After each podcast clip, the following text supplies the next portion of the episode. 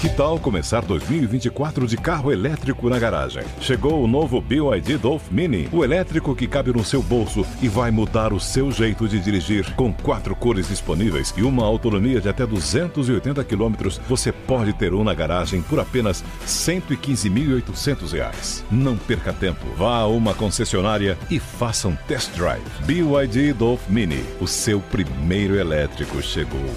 No trânsito, escolha a vida. Anatomy of an ad. Subconsciously trigger emotions through music. Perfect. Define an opportunity. Imagine talking to millions of people across the U.S. like I am now. Identify a problem. Creating an audio ad is time consuming. Offer a solution. Utilize cutting edge AI. Imagine creating all that in under 30 seconds. Well, we did to create this ad. To learn more about AI in the audio industry, download the white paper from audiostack.ai. Jovem Pan Morning Show vai começar. Jovem Pan Morning Show está no ar. Jovem Pan Morning Show.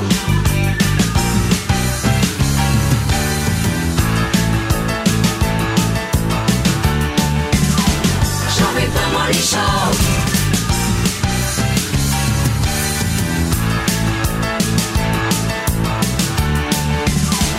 Jovem Pan Morning Show. Fala, minha excelência! Bom dia, uma ótima quarta-feira para vocês que nos acompanham ao vivo aqui na programação da Jovem Pan. Pedindo licença para entrar na sua casa, no seu carro, eu já vou começar o programa com informações da confusão. Inacreditável o que aconteceu ontem no estádio do Maracanã, na cidade do Rio de Janeiro. Uma situação deprimente, vergonhosa para nós brasileiros. Torcedores do Brasil e da Argentina brigaram nas arquibancadas minutos antes da bola rolar no clássico sul-americano. O conflito começou durante o início dos hinos nacionais, no setor onde os fãs argentinos estavam concentrados bem atrás de um dos gols do estádio. O que mais chamou a nossa atenção, gente, não existia nenhuma separação entre essas duas torcidas. Nas imagens que eu estou exibindo agora, para você que me acompanha na televisão, mas para você que está no rádio, eu vou tentar descrevê-las. É bem possível a gente ver vários assentos sendo arran- arrancados e arremessados nas arquibancadas. A polícia, infelizmente, demorou muito a agir, mas depois foi lá e entrou com violência.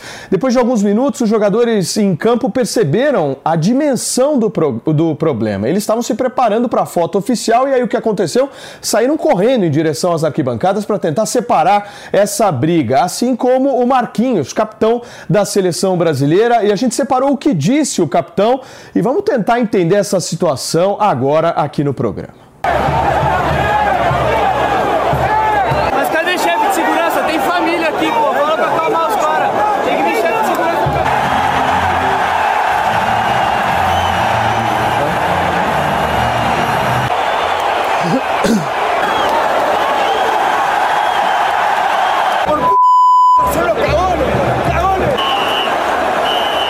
Inacreditável, a gente não sabe o que acontece com o Rio de Janeiro, gente. E o jogo do Brasil e da Argentina não teve torcida dividida, mesmo com alerta de risco. E depois da confusão, teve até um jogo de empurra entre a polícia do Rio de Janeiro e os organizadores do evento a respeito de quem seria essa responsabilidade. Bom, vocês sabem, aqui é lugar de debate, aqui é lugar de discussão, e eu quero saber o seguinte: como é que a gente confia na segurança dentro dos estádios de futebol? Dá para, por um acaso, você que está aí me assistindo e me ouvindo, pensar em levar o seu filho ou a sua filha ou alguém da sua família que você ama para assistir uma partida dessa?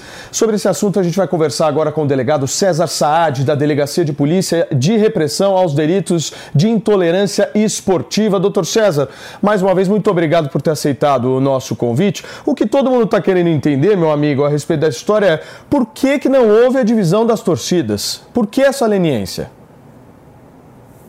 Bom dia a todos, sempre um prazer conversar aqui na Jovem Pan. É, é, na verdade, isso foi é, a falha, essa questão da gente ver ali a polícia agindo, isso foi só o, o final de todo um trabalho que não houve durante a semana. Né? Houve uma falha no trabalho preventivo, né? a gente é, é, noticiou, a gente viu aí notícias durante a semana de que a CBF e a Federação Carioca de Futebol não estavam se falando, houve é, é, não houve comunicação, né? então houveram reuniões separadas, tanto da CBF quanto da Federação Carioca, E eu li ontem uma notícia antes da partida de que justamente por a falta de alinhamento do trabalho, as torcidas ficariam juntas. Obviamente que isso era um, um, anúncio de, uma, de um problema, de uma tragédia, que foi o que aconteceu aí, e poderia ter sido muito pior se não tivesse tido a, a intervenção tanto dos atletas, aí da, do policiamento que estava é, ali é, para poder separar esses torcedores brasileiros e argentinos. Como você falou, é um risco, é um, é um jogo que tem uma classificação de um risco altíssimo, altíssimo. A Argentina tem uma rivalidade histórica com o Brasil, a Argentina é a atual campeã do mundo. Nós tivemos há 15 dias atrás uma final no Rio de Janeiro entre Brasil e Argentina, Fluminense e Boca Juniors tudo o que aconteceu durante aquele feriado todo, tudo isso já se previa que não seria um jogo fácil, que realmente houve é, é, uma falha na prevenção. Né? Tudo isso agora vai ser apurado é, de quem realmente foi a responsabilidade. Não, e olha, gente, inacreditável as imagens daquelas mulheres sendo esmagadas, crianças chorando, pessoas tendo que pular para o campo. É um negócio assim inacreditável, um suco de Brasil que a gente viu e que infelizmente a gente está se acostumando com o errado. Agora, Nelson Kobayashi, bom dia para você, meu amigo. O que, que acontece com o Rio de Janeiro? Porque você vai assistir um show no Rio de Janeiro, você corre o risco de ser esfaqueado e assaltado.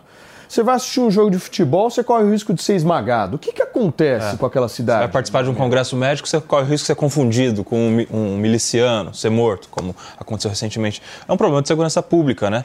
Não necessariamente neste caso, em específico, que nesse caso foi falta de prevenção mesmo, como já disse aí o, o nosso delegado, doutor César. A questão aí é que há muitos responsáveis por esse fato ter acontecido como aconteceu, porque antes do jogo começar, tem um plano de segurança e esse plano é aprovado por todos os entes envolvidos ali. Então a gente está falando do, da própria administradora do Maracanã, a gente está falando da Comembol, a gente está falando das forças de segurança. Então, assim, há uma responsabilidade compartilhada e inclusive da CBF. Inclusive da CBF, que está tentando tirar o corpo fora, mas também tinha condições de cobrar que essa torcida, em especial a torcida argentina, não ficasse naquele local ali, porque, Paulinho, o Maracanã tem clássico toda hora, tem Fla-Flu. Lá no Rio de Janeiro, diferentemente de são Paulo, lá não tem a questão da torcida única. Então é normal que lá naquele estágio, estádio haja torcidas rivais. Só que existe um espaço destinado no estádio do Maracanã para a torcida rival. E não foi o que aconteceu nesse jogo do Brasil e da Argentina. Aquele espaço que fica geralmente na região, na, na, na parte de cima do estádio,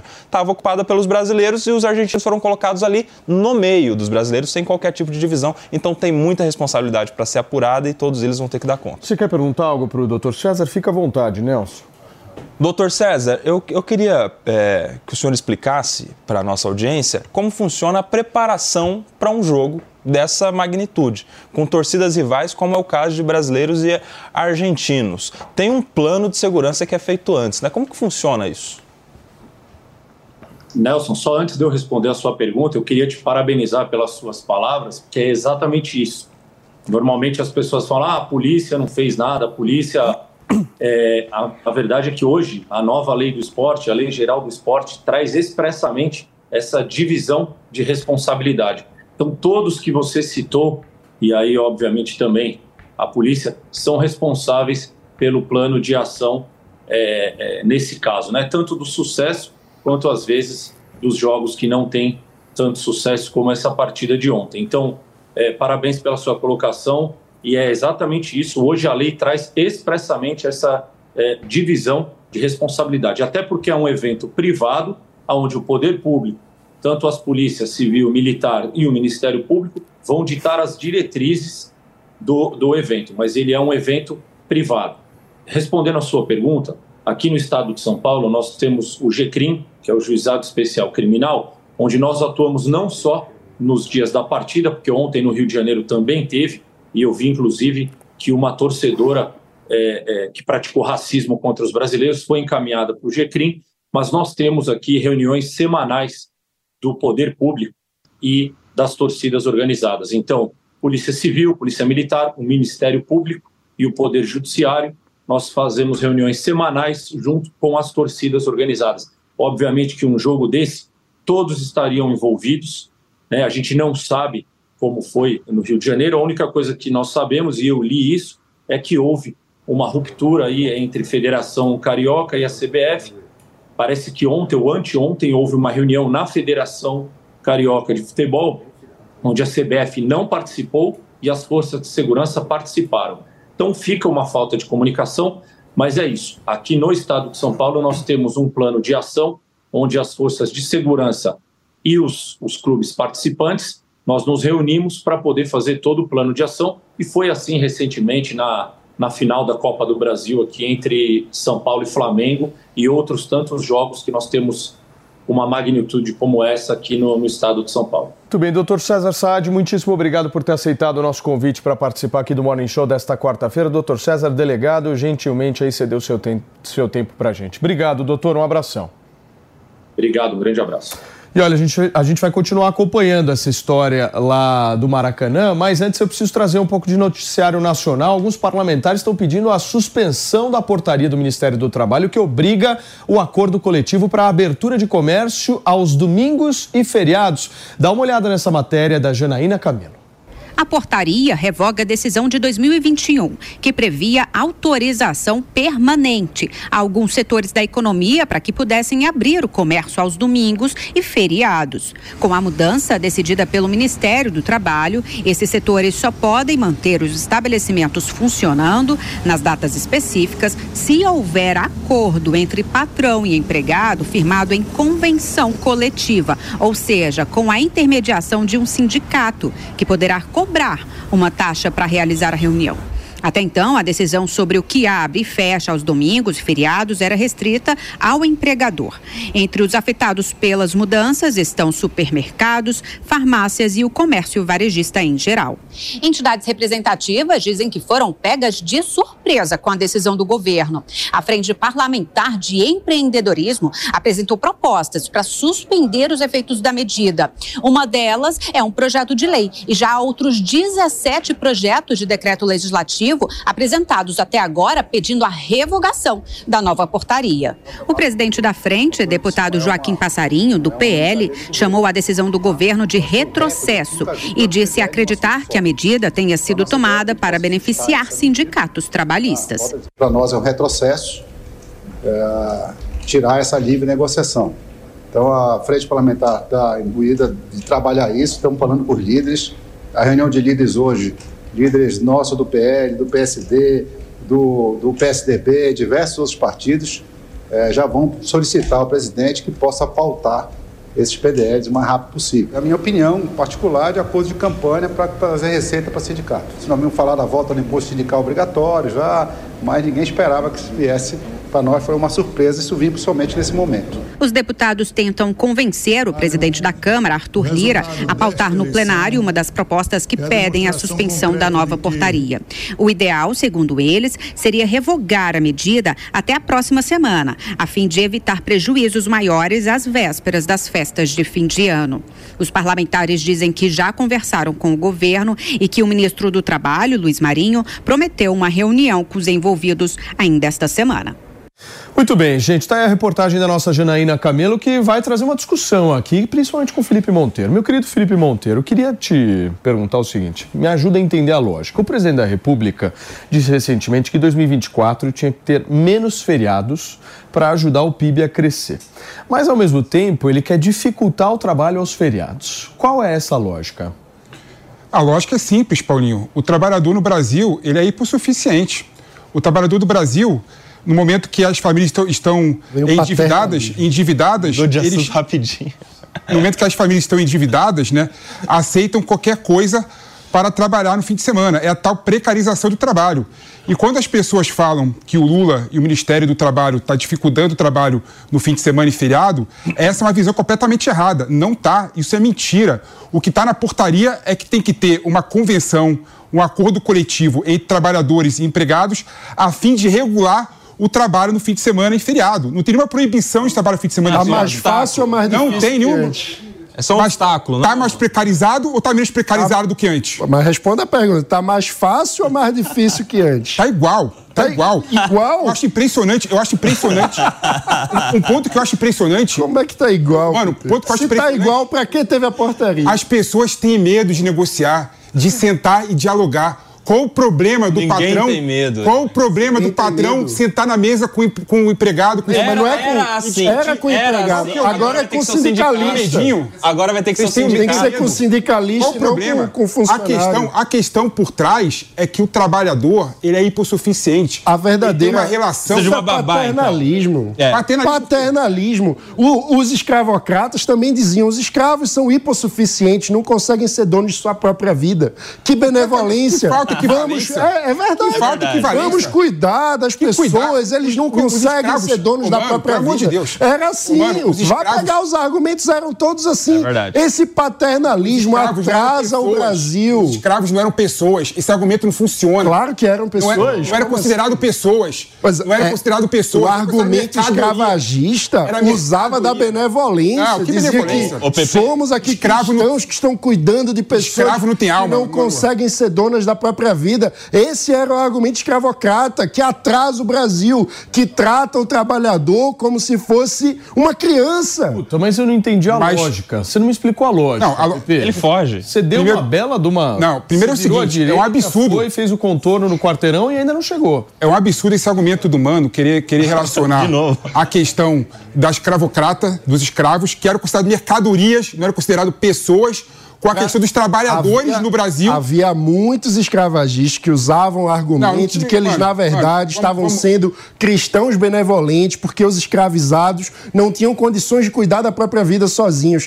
Esse argumento é muito Porque ruim, mercadorias. Porque a gente Nesse precisa momento- tratar adultos como adultos. Ó, vamos lá, está O vivendo- verdadeiro precarizado no Brasil é o trabalhador informal, que não é pego por esse tipo de regulação, que na verdade acaba sendo ampliado por esse tipo de regulação. Porque quando você cria mais dificuldades para o trabalho formal, você dificuldade, aumenta a informalidade. Que mais dificuldade, eu acho impressionante isso. As pessoas não conseguem entender que o momento do mundo é de precarização do trabalho. Né? A maior precarização no, nível- Brasil no está no trabalho no nível- informal. Mano, mano, deixa eu acabar de falar aqui. No nível, no nível do Brasil, com desemprego alto e com regras trabalhistas completamente atrasadas, o que gera é informalidade. Um dos maiores gera... atrasos das regras trabalhistas é justamente a força do Você não sindicato. deixa eu terminar de falar. cara. Imagina, não falei nada até agora, eu só tô falando isso. Deixa eu terminar uma ideia aqui. Eu não consigo terminar uma ideia. Vocês querem falar e depois eu falo? Só um minuto. Eu vou dar uma de Irã agora, porque eu quero imagens ao vivo. Aqui é assim, Pepe. Democracia zero, irmão. É impressionante, cara. Deixa eu acabar de falar uma ideia aqui. 16 cara. minutos, eu quero imagens ao vivo Que da faixa de absurdo. casa, Mariana Vasques, por favor, porque vocês que nos acompanham por imagens estão vendo agora a fronteira Israel-faixa de Gaza, enquanto a luta com o grupo terrorista Hamas continua por parte das forças de inteligência do Estado de Israel. São 10 horas e 17 minutos. Agora, lá na faixa de Gaza, são 3 horas e 17 minutos da tarde. E pelas imagens, para você que está no rádio não está ah, conseguindo ver, pelas imagens, os bombardeios continuam de uma forma muito intensa, muita fumaça no céu, o céu completamente tomado por essa fumaça, o que indica que aquele acordo que foi veiculado ontem na imprensa, que haveria mesmo essa possibilidade, essa formalização desse encontro, ainda não aconteceu, visto que ele inicia amanhã, ou seja, hoje ainda a gente tem esse bombardeio acontecendo por ali. Miriam Spritzer, como é que você viu a construção desse acordo e se você acha que esse acordo vai ser cumprido, minha amiga? Olha, bom dia a todos. É, esse acordo é bastante interessante porque a gente está vendo a troca de a cada um refém de três ah, prisioneiros, né, de fato terroristas, né, mulheres terroristas que tentaram assassinar israelenses, ah, que foram pegas, mu- mulheres e menores de idade, que estão sendo devolvidos. Então, a matemática da, da proporção é um israelense inocente na troca de três ah, prisioneiros, né, de fato, criminosos convictos que estão em prisões israelenses. Então, essa é a matemática da proporcionalidade. Esse acordo, eu estou bem curiosa para ver se o Hamas vai cumprir. Eu acho que Israel tem toda a intenção de cumprir, inclusive pelo, pela pressão do público local mesmo, com os governos com o seu próprio governo, né, com Israel, em, nessa volta dos, dos, dos reféns. Mas tenha também o detalhe que nem todos os reféns estão sob o poder do Hamas. O Hamas vai ter essa dificuldade de conseguir angariar todos esses reféns que eles têm em troca de 50 reféns que vão ser ah, trocados a cada vai ser um grupo de 10 reféns a cada dia, se eu não me engano. Então, é, é, vamos ver quantos reféns eles vão conseguir trocar e quanto tempo vai durar de fato esses quatro dias que estão propostos, podendo aumentar de acordo com o aumento do, do retorno de alguns reféns. É, agora a gente quer é, mesmo ver as imagens né, desses reféns sendo libertados. A expectativa é muito grande para que o mundo possa ver esses reféns finalmente conseguindo voltar para casa. Você É, pediu, e-? Sim, tem um ponto que foi, acho que, uma das grandes vitórias desse acordo, que é conseguir que a Cruz Vermelha de fato encontre esses reféns que estão em Gaza. Que é até então isso não aconteceu, a gente não tem nem ideia de quantos desses reféns ainda estão vivos, né? Então tem um preparo da parte de Israel com a sua população de avisar que é possível que muitos desses reféns que a gente que estão, que a gente sabe que estão com Hamas, possam não estar mais vivos. Então, essa, esse encontro com a Cruz Vermelha, que foi um dos pontos mais importantes também desse acordo de paz, vai possibilitar a gente ter também uma ideia de número real de quantos reféns ainda estão vivos e talvez até se o número de reféns que a gente imagina que estão lá é esse número ou são mais. E olha, gente, alguns itens desse acordo são importantes da gente destacar. Os habitantes da faixa de Gaza não estão permitidos eh, de regressar para o norte ali da região, ou seja, eles vão ter que continuar naquela situação ali no sul da faixa de Gaza. É só um período curto aí de alguns dias em que haverá esse cessar-fogo. Também foi liberado combustível apenas nesses dias que foram delimitados nesse acordo, dentre várias outras questões ali pontuais que foram acordadas entre Estados Unidos, Hamas, Israel, teve a participação também do Egito e do Catar, certo? Mais algum ator nessa história? Não, são É esses isso aí. cinco, esses cinco atores. Eu estou com imagens ao vivo aqui na Jovem Pan, são 10 horas e 20 minutos, imagens que mostram esse bombardeio, ao que tudo indica. Esse bombardeio deve ser paralisado ainda hoje para o cumprimento desse acordo a partir de amanhã. É isso, Felipe Monteiro? Não, exatamente isso. É bom lembrar que é o primeiro cessar-fogo dessa guerra, não é? E é um indício, na minha opinião, que a guerra está caminhando para um final, né? Eu estou no sentido contrário dos especialistas que falam que essa guerra vai ser demorada. No meu entendimento, assim que Israel conseguir recuperar os reféns e conseguir eh, pensar no que vai fazer eh, com a faixa de Gaza após a guerra, após diminuir a força do Hamas, que está cada vez mais enfraquecido, ela, a tendência é a guerra se encerrar. Você acha, Manu? Tomara, estamos torcendo por isso. A questão é: o Hamas vai cumprir o acordo, vai liberar os reféns? É muito difícil saber quantos reféns estão vivos, quantos estão de fato sob a gestão do Hamas, porque tem essa informação que nem todos os reféns estão sob o domínio do Hamas. Alguns né? estão É. com outros grupos, com a Jihad Islâmica. Há quem diga que podem ter sido até transportados para o Egito. Mas, mano, mas, o- mas parece que no acordo está dizendo que o Hamas é obrigado a procurar esses, esses reféns com outras facções terroristas, né? Jihad Islâmica e por aí vai. Então a responsabilidade. É obrigado tá no, no papel. Né? Tem Agora- que ver se vão cumprir na prática. Uma, Essa é uma das questões que eu fiquei um pouco surpreso, que eu não imaginava, é que Israel vai liberar é, presos palestinos, né? Três por um, né? Três por um. Ou seja, isso para mim é, algo novo. Mas não terroristas, né? Não terroristas, é, não Aqueles terroristas. terroristas radicais não serão liberados. Pediu-me? Não. É, eles vão liberar presos que, como eles. ah, a, a frase que eles usaram, não tem sangue nas mãos. Então, pessoas que tentaram e não conseguiram de fato assassinar ninguém. Então, eh, seriam presos comuns que. que é, é, é- bom, não me impressiona, Pepe, é- não é uma coisa que me surpreende, porque quando a gente vê as trocas antigas de reféns que o Hamas tinha, que às vezes que até nós temos a história de um soldado que foi trocado por mil vidas, né? Então, um soldado foi trocado por mil prisioneiros. Entre um desses prisioneiros foi o cara que organizou esse ataque do 7 de outubro, que foi, inclusive, tra tratou um câncer no câncer cerebral num hospital israelense. Então, isso é normal, é de praxe que Israel troque muitos prisioneiros palestinos, né? Ou prisioneiros até mais sérios do que esses que estão sendo trocados agora. E o Hamas sequestrou essa quantidade grande de pessoas sabendo que poderia usar como moeda de troca. Então isso já era sabido e essa é a questão agora de ver se eles vão cumprir, se eles de fato vão conseguir ir atrás dos reféns que estão com outros grupos E é a dúvida também se eles vão manter esse cessar-fogos. Eles estão querendo esse cessar-fogo até para poder se transportar dentro da própria faixa de Gaza. Um dos itens muito importantes é a questão do, da, do, do aéreo, né? Que Israel não vai poder entrar no espaço aéreo de Gaza durante esses dias, que é para não conseguir ter imagens deles se, se movendo de um lado para o outro. Então a gente vai ter que esperar para ver esses quatro dias de cessar-fogos que estão planejados e ver o que, que vai acontecer. É, e aí, Nelson, a gente também tem que entender que o Hamas só topou entrar nesse acordo porque tem vantagem para ele, né? Claramente, né? E tem vantagem, e eu acredito que por um motivo até maior, o Paulinho, que é porque está asfixiado já. É. Já não está aguentando mais. Precisa de tanto, tempo, né? Precisa de tempo para se reorganizar. Israel começou a reagir a partir do dia seguinte e não parou mais. E está com incursão terrestre, está dominando a parte norte da faixa de Gaza e o Hamas está demonstrando fraqueza, imagino, que com essa, esse acordo, né? E precisa desse tempo não é para dar paz para os palestinos, é precisa desse tempo para se reorganizar, se reestruturar para continuar no conflito. Até por isso que assim, torço muito para que a, a, a, perspectiva, a expectativa do PP seja certa, mas eu não acho que isso vai terminar tão, tão mas essa, ideia, essa ideia de Hamas vai ter tempo de se organizar em cinco dias, eu acho que não tem nenhum sentido, né? Hamas já está enfraquecido. O Hamas já teve é, a, a conclusão da guerra que ele queria. Né? O antissemitismo no mundo cresceu, a causa palestina no mundo está ecoando mais do que estava antes. Ou seja, o Hamas, teoricamente, na, na, filosofia do Hamas, que é um grupo terrorista, a guerra já para ele já, já, já, já surtiu o efeito que ele esperava.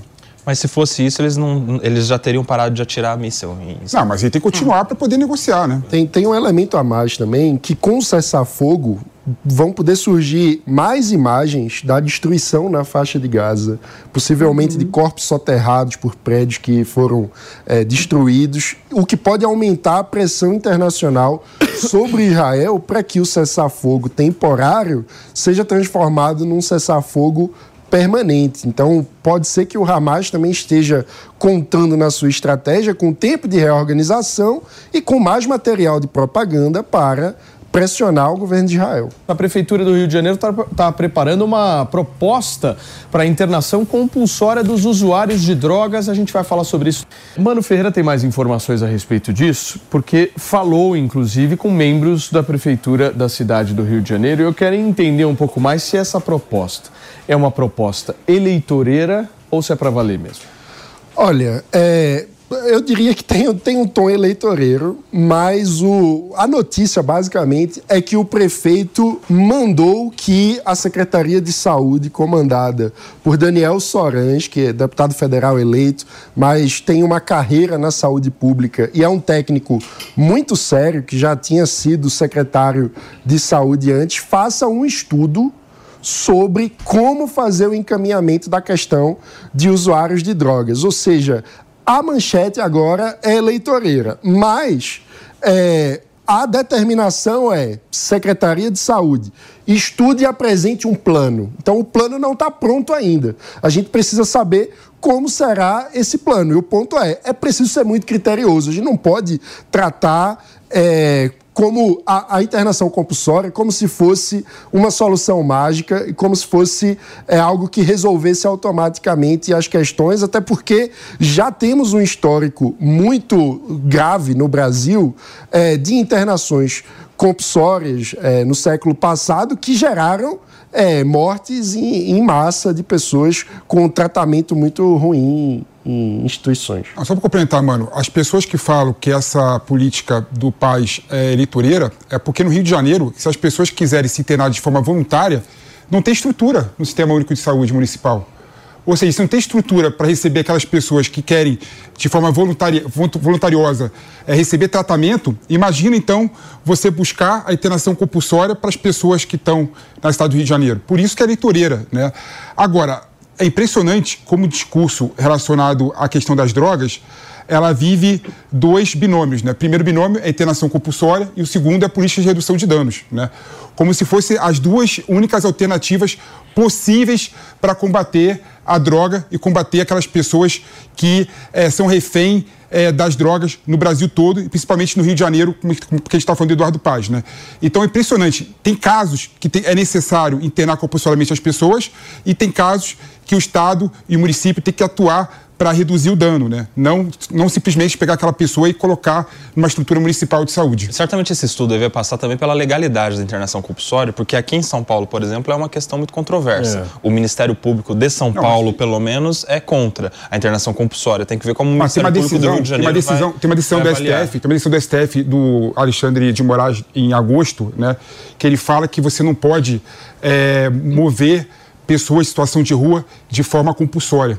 Então, teoricamente, né, tem um certo conflito entre essa política municipal. Então, mas daí é importante fazer uma diferenciação. Existem as pessoas em situação de rua e existem os usuários, usuários de drogas exato, que, que, estão em casa, que não têm condições estão, mas, não, de, decidir, mas, de discernir os atos da própria vida. Não, mas esse pessoal, essa política do paz, ela endereça a questão das pessoas que estão com drogas na rua.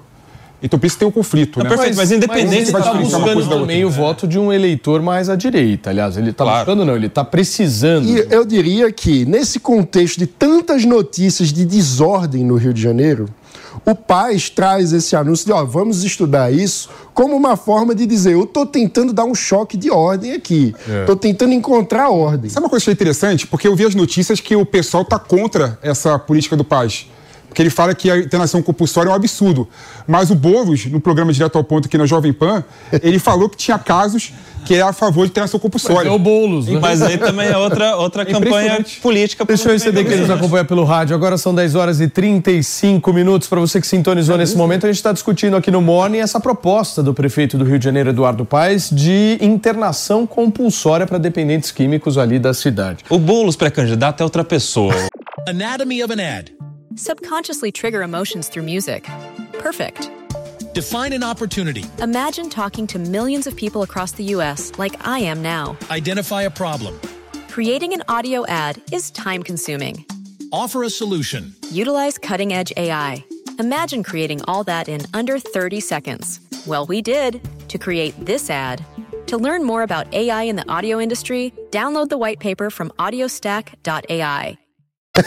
Ah, mas ele. Mano, e, e, e, Pepe, ele estava aqui no Direto ao Ponto, justamente parecia um político de centro.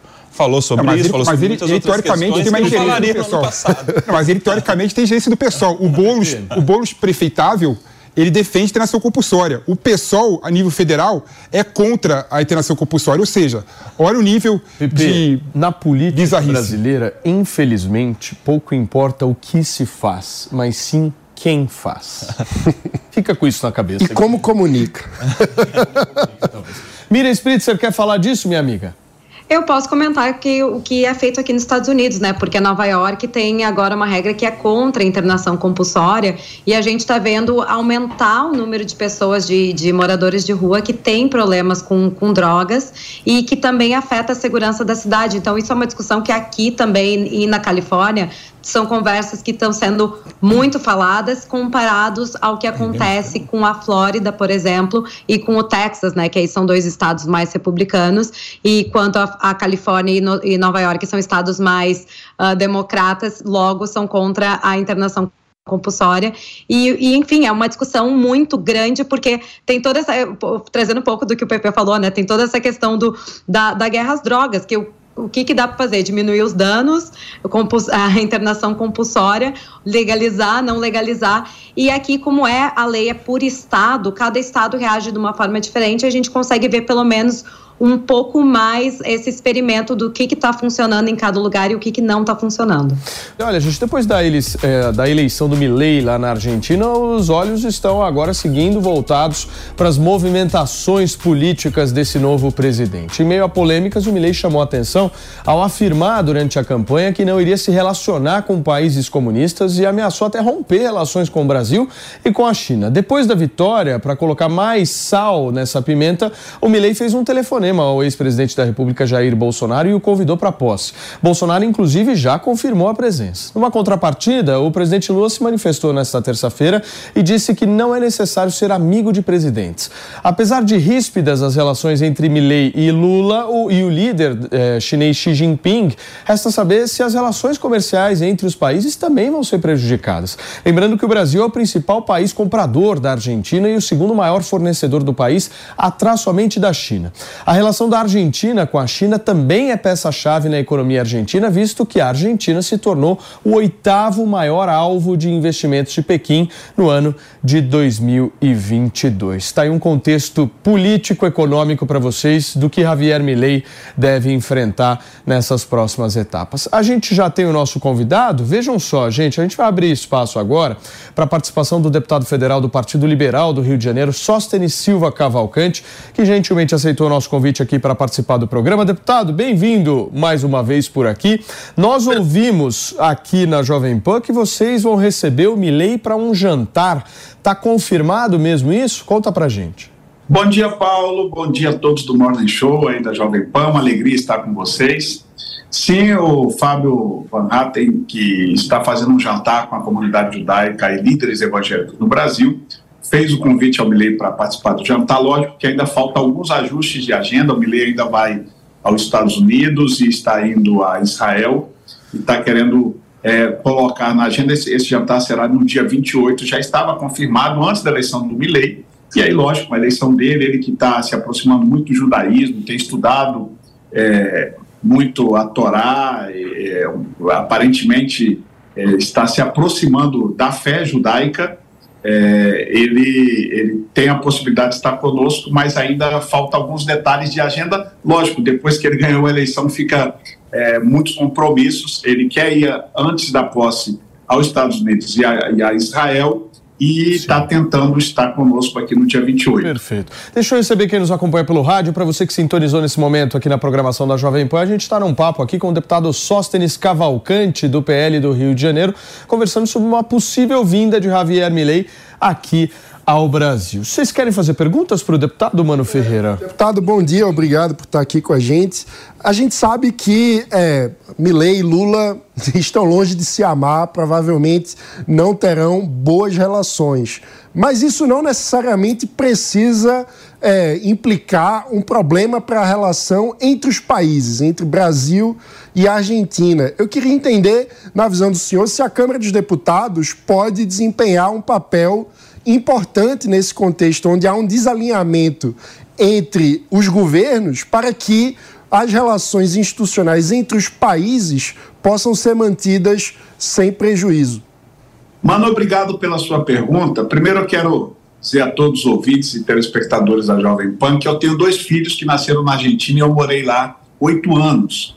Então, tenho grandes amigos, boas relações é, políticas, inclusive com pessoas do Itamaraty, tenho amizades grandes na Argentina e tenho conversado depois da eleição do Milei sobre essa preocupação. A primeira é a preocupação comercial, nosso principal parceiro comercial nosso.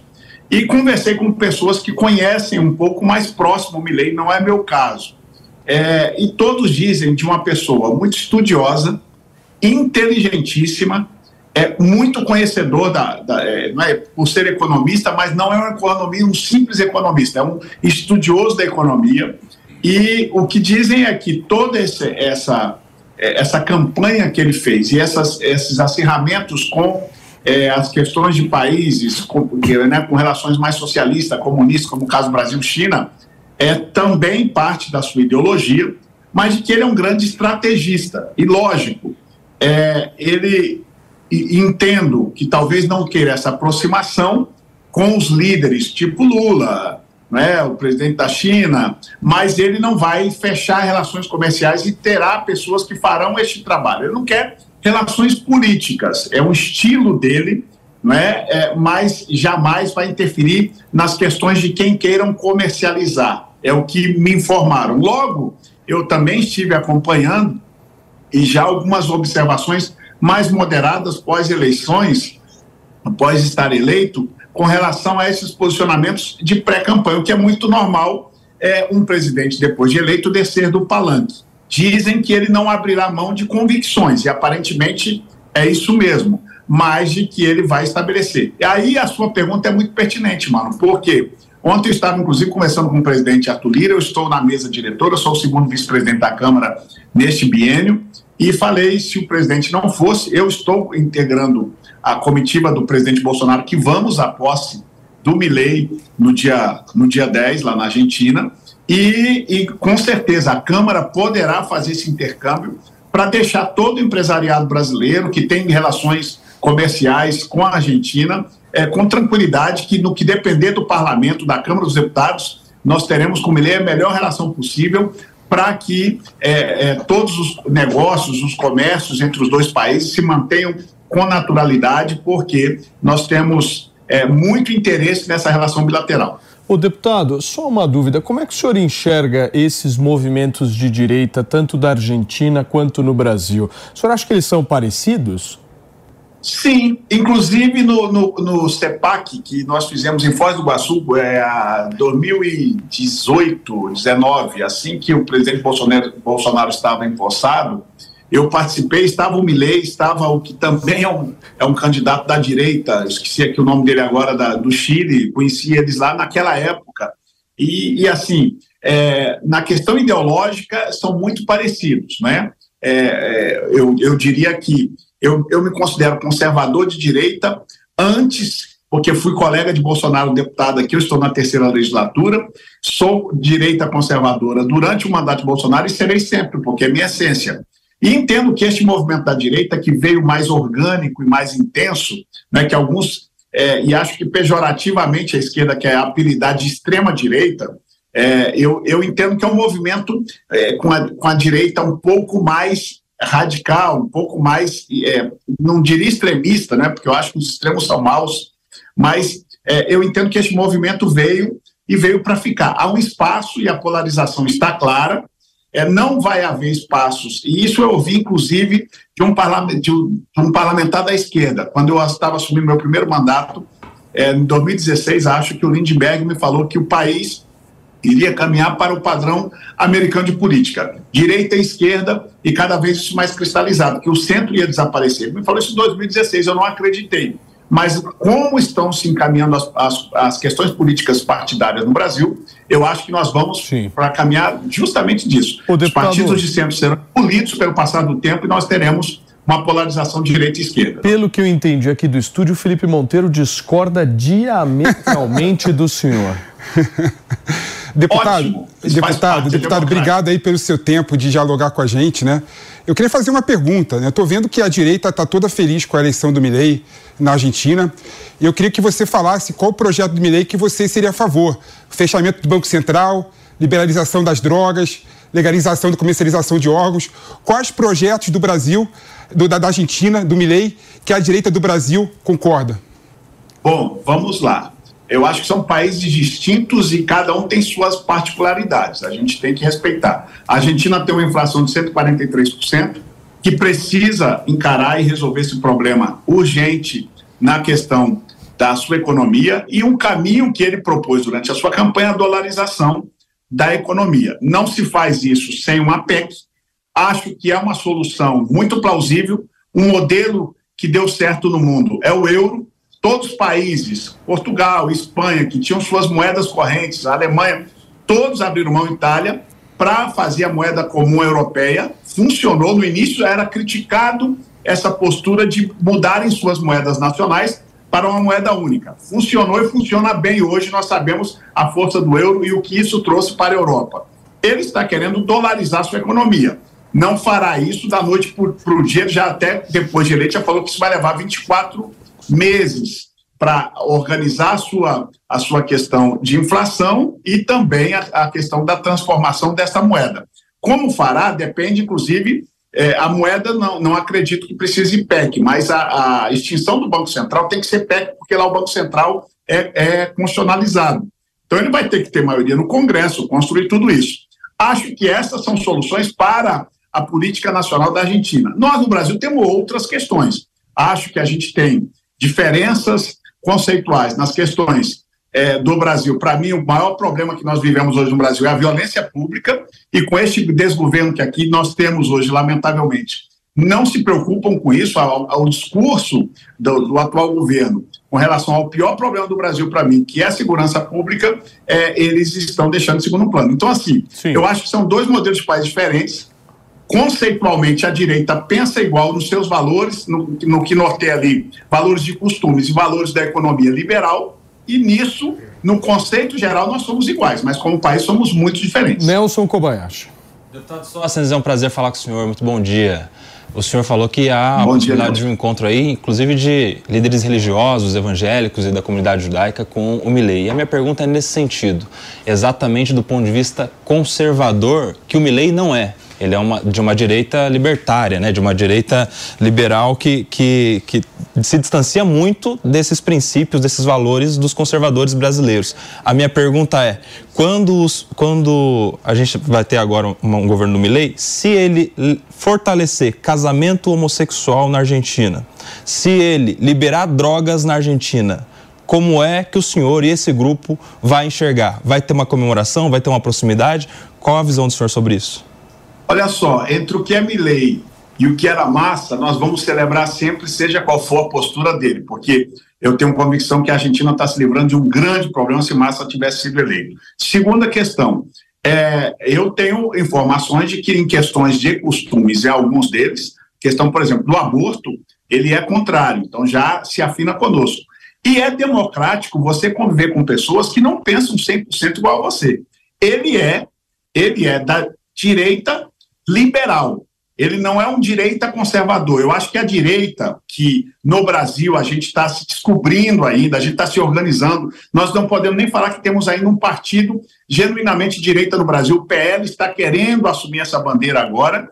Então, assim, nós estamos passando por um momento de, de descoberta dessa direita, de descoberta do ponto de vista ideológico, crítico, e aí nós vamos ter que conviver tranquilamente na direita com esses dois com essas duas características, a direita conservadora, que é meu caso, com a direita liberal. A direita liberal é aquela direita que aceita todas as questões, entende que o ser humano tem que ser liberal para todas as questões, inclusive nos costumes, o que a gente tem que aprender. Conviver e respeitar. Agora, sempre é a direita que seja, que seja liberal ou conservador, mas que, que seja direita de verdade, é o que o Brasil Então, precisa. mas, deputado, Eu acho que essa é, um- é um a espaço dúvida- muito importante que a gente precisa ocupar. Sim, a dúvida que surge aqui, essa pergunta do, do PP e do Nelson é importante, porque se a gente for analisar o contexto da direita brasileira, ele é um, e o contexto da direita argentina, ele é outro.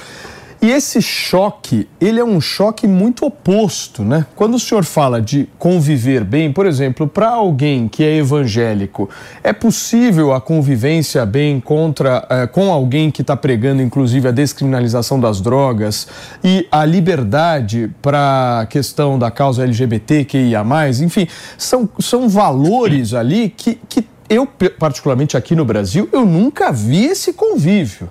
Valores, inclusive, que são pregados pela própria esquerda, que eh, hoje é criticada eh, através desse movimento. O que eu quero entender é o seguinte: o senhor não acha que existe um desconhecimento muito forte dessa direita brasileira do que é a direita libertária de Javier Milei e não seria perigoso para alguém que se diz conservador se apoiar tão fortemente assim num libertário? Não, eu não vejo que seja um problema. É, como eu disse na, na fala anterior, e quero repetir, Paulo, nós da direita, no Brasil, estamos passando por uma organização.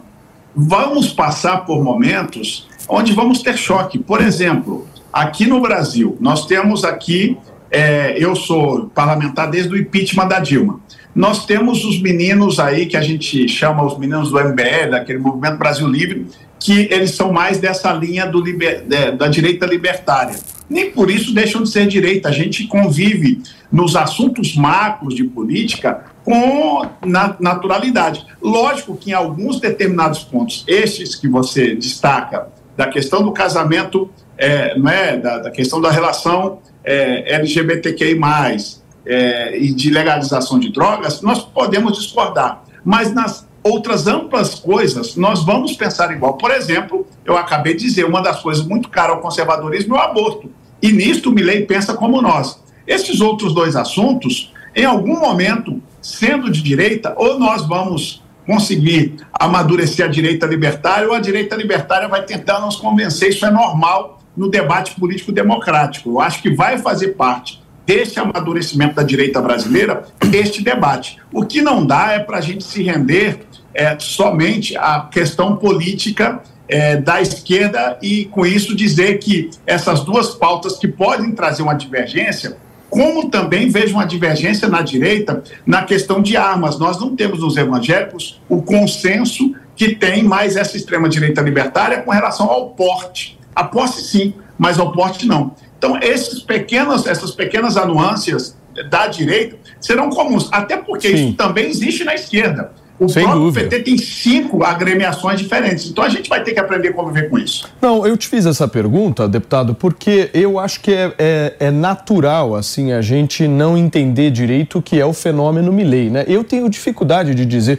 o Milley é de direita. Eu tenho muita dificuldade em falar isso porque eu realmente acho que ele não é nem direita nem esquerda, ele é anarquista. E o anarquista ele não está em nenhum espectro, ele está fora do espectro, né? Enfim, Mano Ferreira. É, o, o senhor falou sobre uma concordância de valores é, e eu fiquei curioso com isso, porque o fundamento principal da ideologia anarcocapitalista que o Milley segue é a ideia do princípio da não agressão, ou seja, a ideia de que é, o ser humano não pode jamais iniciar agressão ao outro, e desde que não haja é, esse tipo de, de agressão ao outro, tudo é permitido, inclusive drogas, casamento gay, jogo. É, então, eu, eu fiquei curioso. Assim, o senhor acha que, é, ou, entre outras questões, por exemplo, o Milley e os anarcocapitalistas acreditam que o imposto é roubo e que o governo é necessariamente ilegítimo e por isso tem que ser diminuído ao máximo em todas as esferas. Então, o senhor compartilha desse valor? Imposto é roubo e o governo tem que ser diminuído sempre? Logicamente que é a postura mais, é, é, como a gente diz, a extrema-direita. Não compartilho 100%, acho e sou de, defensor de um Estado necessário, nem o mínimo, nem o tamanho que o socialismo defende. Eu acho que esse é o nosso problema. Os extremos são ruins, é, mas eu tenho convicção de que aqueles. É, nós estamos com a direita na, em, na, aqui nos países latinos é, que está amadurecendo. O próprio Milley vai passar por esse amadurecimento. Eu tenho convicção de que ele vai entender, com o passar do tempo, que muito daquilo que se estuda na prática, no dia a dia, ele vai amadurecer e essas questões libertárias, ele vai entender que não é, não é possível, em países que a gente convive com diferenças sociais, como temos Latinoamérica, 100% dela, eu imagino que ele vai se aprimorar. A vida nos ensina. Ele está chegando agora, assim como nós aqui no Brasil da direita precisamos aprimorar muita coisa. Tudo é muito novidade para a direita. A esquerda se organizou ao longo, desde a, desde a redemocratização dos países latinos e com com questões ideológicas muito convictas, nem assim a esquerda se entende, tanto é que existem as subdivisões. Nós, na direita, também teremos essas subdivisões, mas nós vamos conviver, sim, é, com pessoas que pensam diferente e acham que o Milley é uma voz importante que a gente precisa entender e acompanhar o seu mandato como fará. Muito bem. Logicamente, hoje a gente festeja e vamos festejar sempre porque era, é muito melhor o Milley do que o Massa. Deputado, só vou pedir uma última pergunta da nossa Miriam Spritzer para o senhor. É, bom, a, a, dúvida que eu tenho é exatamente sobre essa questão da, da, da, relação internacional, né? Porque a gente vê o Milei, tá, a primeira viagem que ele está organizando é para Israel, acho que ele inclusive comentou sobre Estados Unidos, Brasil, enfim. Como é que. Porque isso me lembra muito daquele primeiro movimento do Bolsonaro de já antes de começar o mandato, já querer mostrar rapidamente as alianças dele. Como é que vocês estão vendo isso em relação a essas movimentações do Milei? Ele nunca escondeu que as suas relações seriam com o mundo é, mais ocidental, mais é, americano, Israel. Ele sempre falou isso durante a campanha. Logicamente, isso traz uma mudança de paradigma para a Argentina. Ora, se as relações bilaterais que a Argentina tem hoje dessem certo, o país não estaria vivendo o que está vivendo. Caos econômico, caos social, pobreza, miséria, tudo que está vivendo ele quer mudar. E, e o discurso dele para os, o, o, povo argentino foi um discurso de mudança. E essa mudança passa em todas as facetas de um governo, entre elas as relações bilaterais com o mundo. Eu acho que é assertiva a decisão dele, é, isso trará possíveis é, é, desgastes em algum momento, mas é, negociações novas com novos países e com novas relações, em especial com os Estados Unidos e com Israel. E eu tenho certeza que ele vai poder, ao longo do seu mandato, mostrar que é possível fazer e fazer diferente. E espero que dê certo, porque isso também reflete é, para os políticos de direita de todos os demais países latino-americanos. Ô Sóstenes, o papo está muito bom, meu amigo. Queria saber se você pode ficar mais uns 10 minutinhos aqui com a gente. Você tem agenda aí? Pode Estou, ou não? Eu não tenho, mas estou à disposição. Vocês são muito importantes. Então. Aliás, sou telespectador assíduo de vocês. Sou Obrigado, querido. fã do trabalho da Jovem Pan. Vocês têm sempre Obrigado. prioridade. Deputado, eu quero adicionar aqui na conversa, trazer aqui para o papo, gente. Aqui a gente ouve versões de todos os lados do debate público e eu faço questão aqui de chamar o Thomas Ló, que é presidente do Instituto Sociocultural Brasil-China, mais conhecido aí como Ibrachina, para a gente poder repercutir essas falas do Milley, como é que elas chegaram na comunidade chinesa brasileira. Thomas, bem-vindo. Tudo bem, Paulo? Uma grande alegria poder estar aqui no Morning Show. O prazer é nosso. Como é que vocês viram essas falas do Milley? Bom, recentemente eu voltei da China, é, voltei antes, é, ontem, inclusive, da China, e a grande discussão na mídia chinesa era muito a questão do presidente Xi é, e na reunião com Biden nos Estados Unidos, em São Francisco. É, a gente, eu percebi muito das mídias chinesas um grande avanço nas relações China e Estados Unidos e, é, e um fortalecimento aí na área comercial entre os dois países. E muito se falando em combate às mudanças climáticas e também até um convênio entre os Estados Unidos e a China no tocante a- ao convênio de pandas. Agora, é, em relação à Argentina, eu vejo, e também uma discussão que tivemos lá no nosso centro de latino-americano, que temos uma parceria com a Universidade ZIPS, que é a Zhejiang University, a gente tem realizado muitos é, eventos de think tanks, mas eu acredito muito no que o deputado Sóstenes falou sobre a questão da não interferência em assuntos econômicos. É, uma coisa é a, a situação dele, o, do Milley, em relação. É, aí, obviamente, que ainda é muito cedo para a gente falar, mas de, de repente, depois de três meses ou mais, é, ver como que vai ser a diplomacia argentina em relação ao Mercosul, em relação aos BRICS, em relação à relação bilateral com a China, que é o maior parceiro comercial também da Argentina. Então, eu acredito como um, um, um grande é, estudioso das relações China e, e Estados Unidos e também América Latina como um todo, que é necessário um pragmatismo, uma diplomacia chamada do pra, pragmatismo responsável, é, Paulo Matias, no sentido de que é, já é um grande parceiro comercial, a Argentina e a China, na verdade, é, o maior parceiro comercial antes da, da, da, China era o Brasil, mas aí, durante o, o passado, o coronavírus, o Covid-19, também a China avançou muito nas relações com a Argentina, e não é uma relação só da venda da carne bovina com a soja, mas também relações aí de parcerias estratégicas como lançamento de é, observatório espacial é, com, o, o, com a Argentina e a China e também uma produção enorme de, de carne suína de porcos, uma produção enorme na Argentina com produção indo tudo para o mercado chinês. Então, Thomas... eu acredito que é necessário um, um, realmente um pragmatismo Sim. nessas relações diplomáticas entre os dois países. Então, você acredita que é necessário um pragmatismo, mas o Milley, você acha que ele compartilha dessa visão dos chineses? Obviamente que é uma preocupação da parte do governo da China em relação é, aos discursos que o Milley já tenha falado, tenha dito, mas, entretanto, no ponto de vista econômico, as relações já são muito sólidas e, obviamente, que vai depender muito dessa parceria entre os dois países para ver se é, vai ter uma intensificação ou não do fluxo de comércio entre os dois países. Muito bem. Felipe Monteiro. Thomas, eu concordo quando você fala de pragmatismo nas relações entre Argentina e China.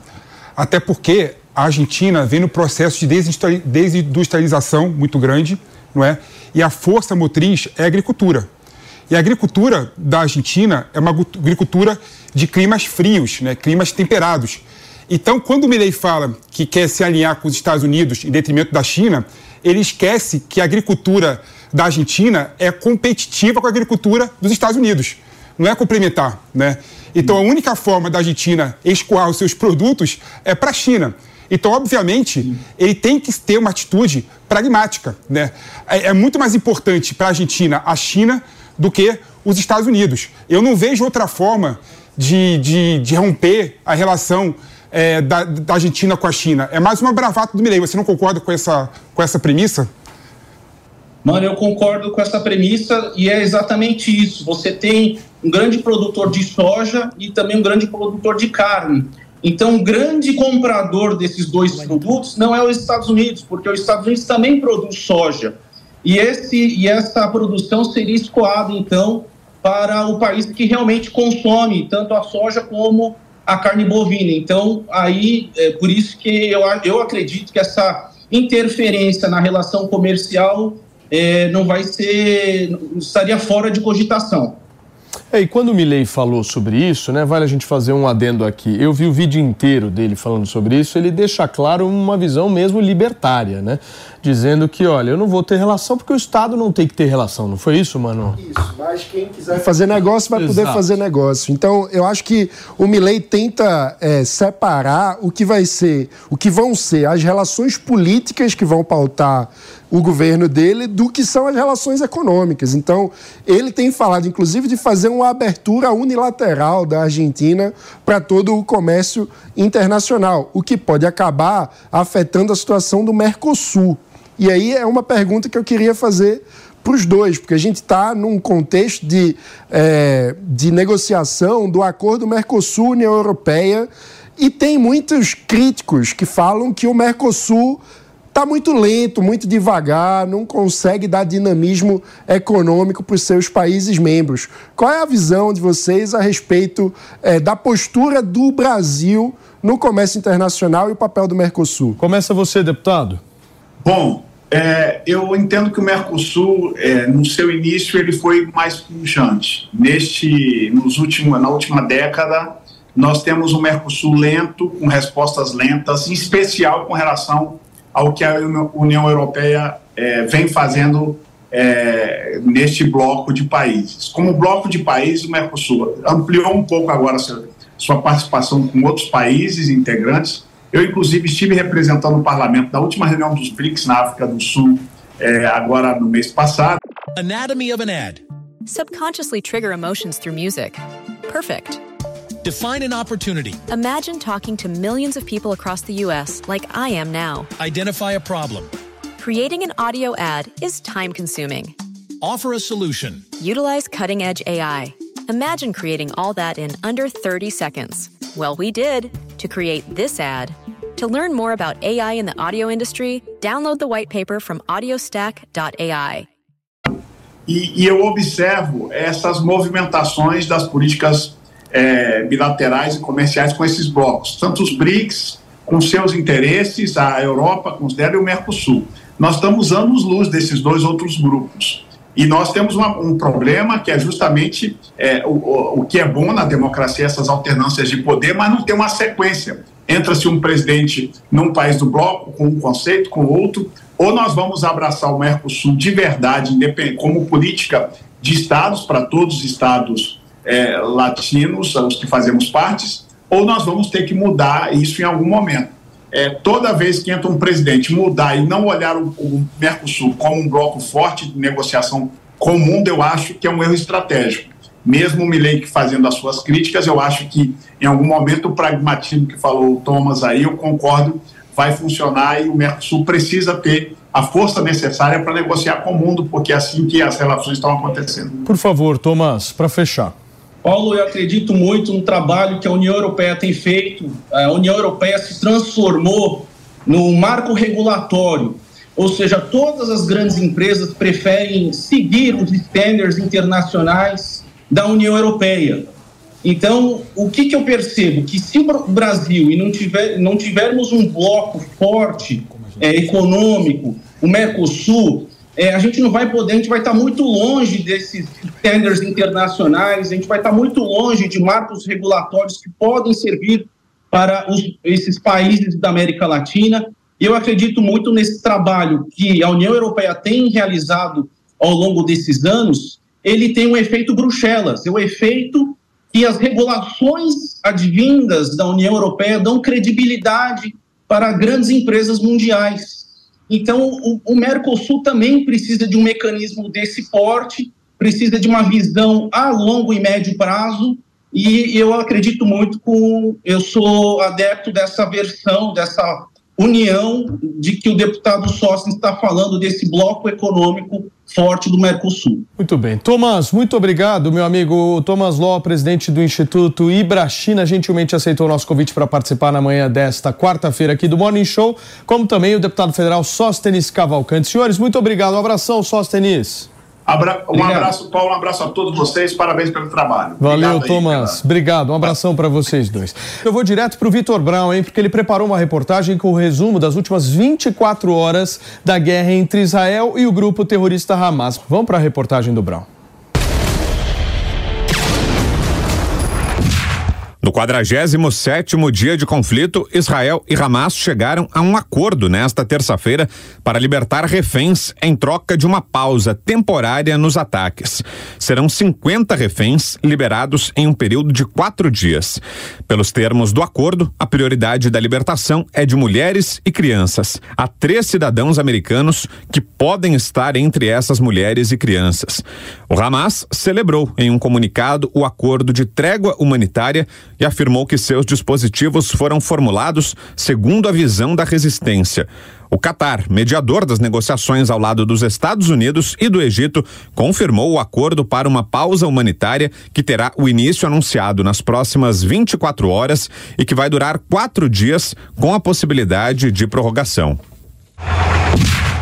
Brasileiros e palestinos com algum vínculo com o Brasil podem ser resgatados da zona de conflito nos próximos dias. O Itamaraty trabalha com 86 nomes de brasileiros e palestinos com algum vínculo com o Brasil que podem deixar a faixa de Gaza. A operação ainda depende da negociação com as autoridades locais e com os países envolvidos no confronto. Os critérios para a saída da faixa de Gaza vêm sendo conversados com Israel e Egito, entre outros governos. O exército israelense divulga imagens de ataques contra alvos do Hezbollah. Segundo Israel, as cenas seriam de ataques de caças israelenses à infraestrutura do Hezbollah e a um centro de comando operacional no Líbano.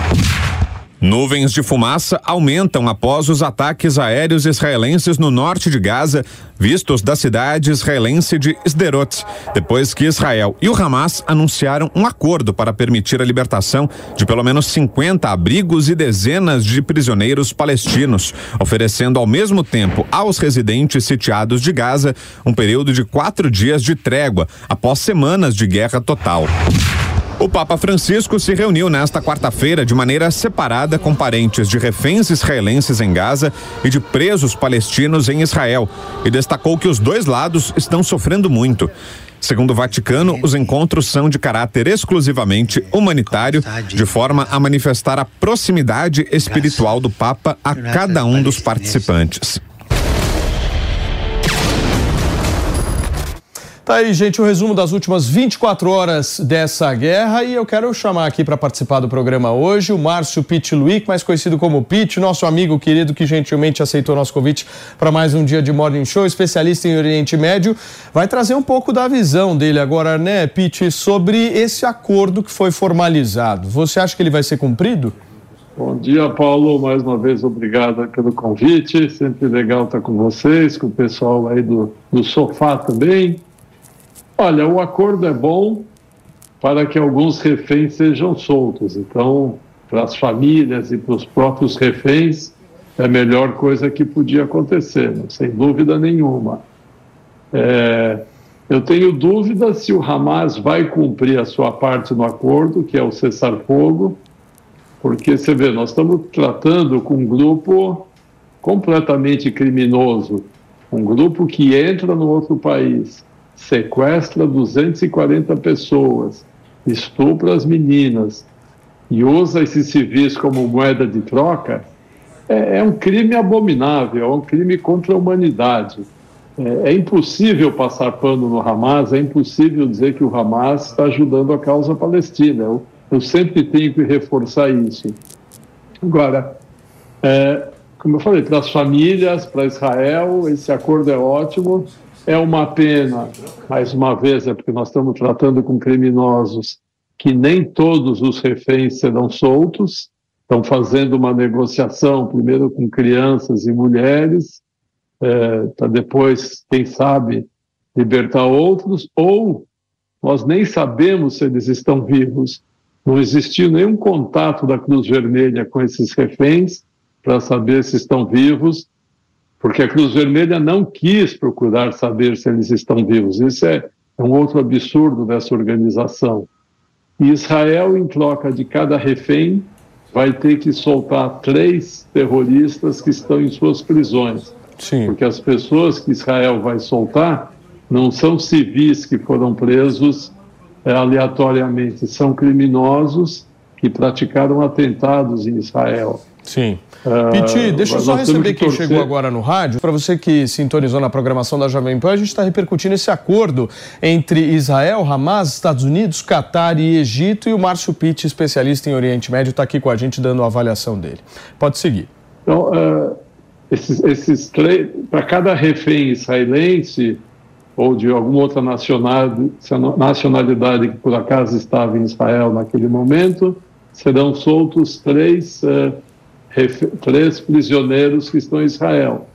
Esses prisioneiros de Israel não são civis, são pessoas do Hamas que estavam praticando atentado dentro do território israelense.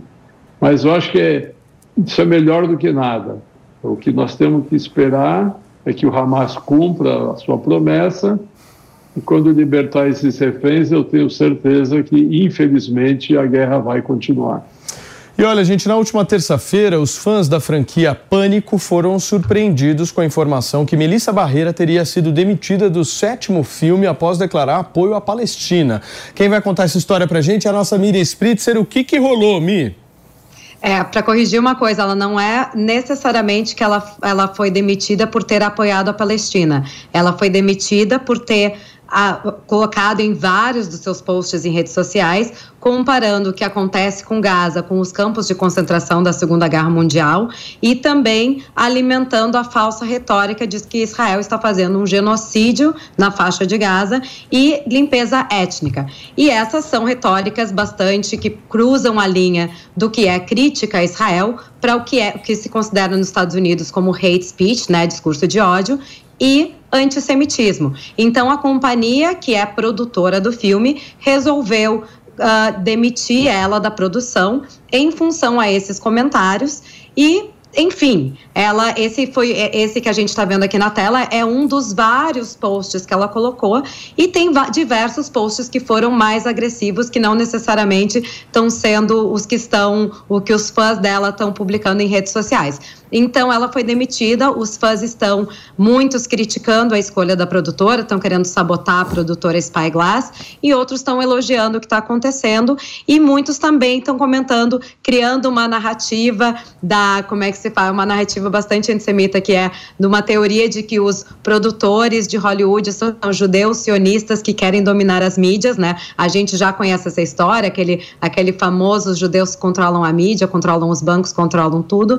Então então, isso acaba aumentando ainda mais o antissemitismo e, na verdade, agora entra uma discussão dentro de Hollywood sobre qual é o limite dos discursos, né? A Susan Sarandon também foi largada da agência de talentos dela, a UTA, em função de comentários também antissemitas em passeatas pró-Palestina. Então, o que se fala é que ah, elas estão sendo, estão sofrendo consequências por serem pró-Palestina é falso. Tem grandes nomes de Hollywood que são pró-Palestina, anti-Israel, mas o que aconteceu nesses dois discursos é que cruzaram para o antissemitismo de uma forma muito clara. Agora, Mi, quem está tendo uma postura muito legal nessa guerra é a atriz Gal Gadot, né? Tá se, se expondo de uma forma que muitas artistas não fizeram, né?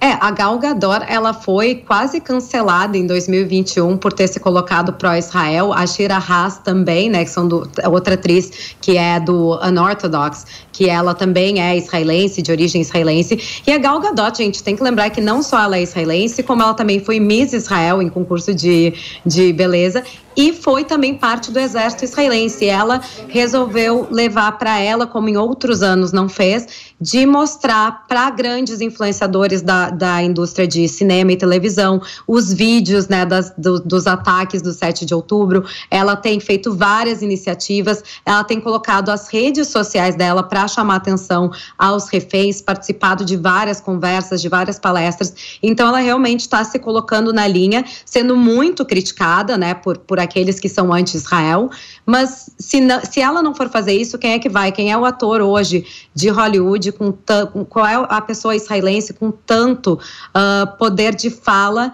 dentro da indústria de comunicação? É a Gal Gadot, então ela, tá, ela assumiu a bronca e tem feito um papel incrível sobre isso. E essa imagem dos reféns, hein, meu amigo, vai marcar a guerra amanhã? Vai.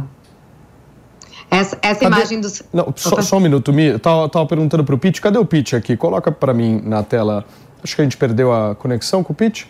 Então, por favor, Mi, aqui é assim, minha amiga. Paulo, eu não sei se meu som ficou ruim. Ah, agora voltou, meu amigo. Por favor, por tá. favor. Eu, eu queria fazer um, um comentário sobre essa imagem. Sobre por favor, Pete. Tá bom, cara? Por favor. Eu queria fazer um comentário sobre isso, sobre esse essa atriz que foi demitida, eu acho que a Globo está devendo para a gente também a demissão da Tata Werneck, que alguns anos atrás fez um comentário extremamente antissemita no programa dela, continuou trabalhando normalmente. Eu acho que também tem outra atriz, a Letícia Sabatella, que fez postagens eh, antissemitas, inclusive fake news. Eh, e a, a Letícia Sabatella também teve uma postura muito feia. Eu acho que aqui a gente tem que começar também a, a enxergar quem são os antissemitas e exigir que eles uh, ou se retratem ou que, que sejam demitidos dos seus locais de trabalho. Isso é muito feio, a pessoa ter uma postura preconceituosa, uma postura racista, o que inclusive é crime no Brasil. Mi, quer falar sobre isso?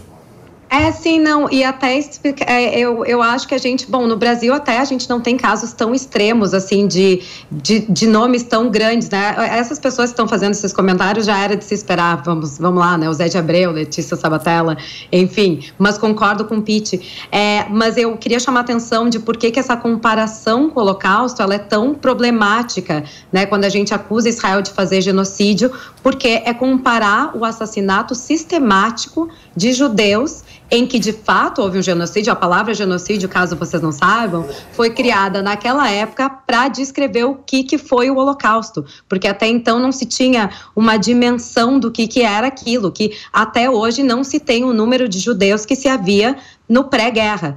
E o que acontece, claro, na faixa de Gaza, a gente vê que triplicou a população desde 1948.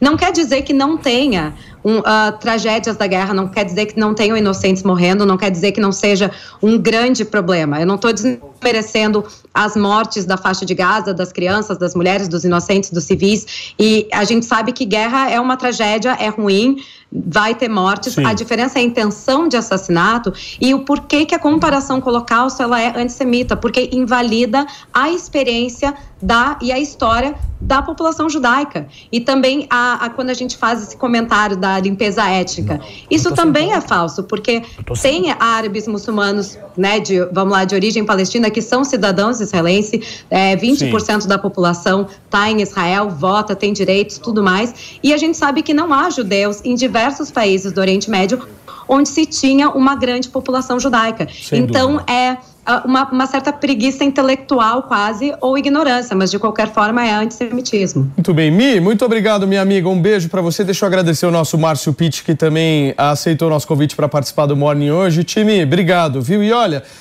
deixa eu trazer aqui o homem, o suco de Brasil, Thiago Asmar.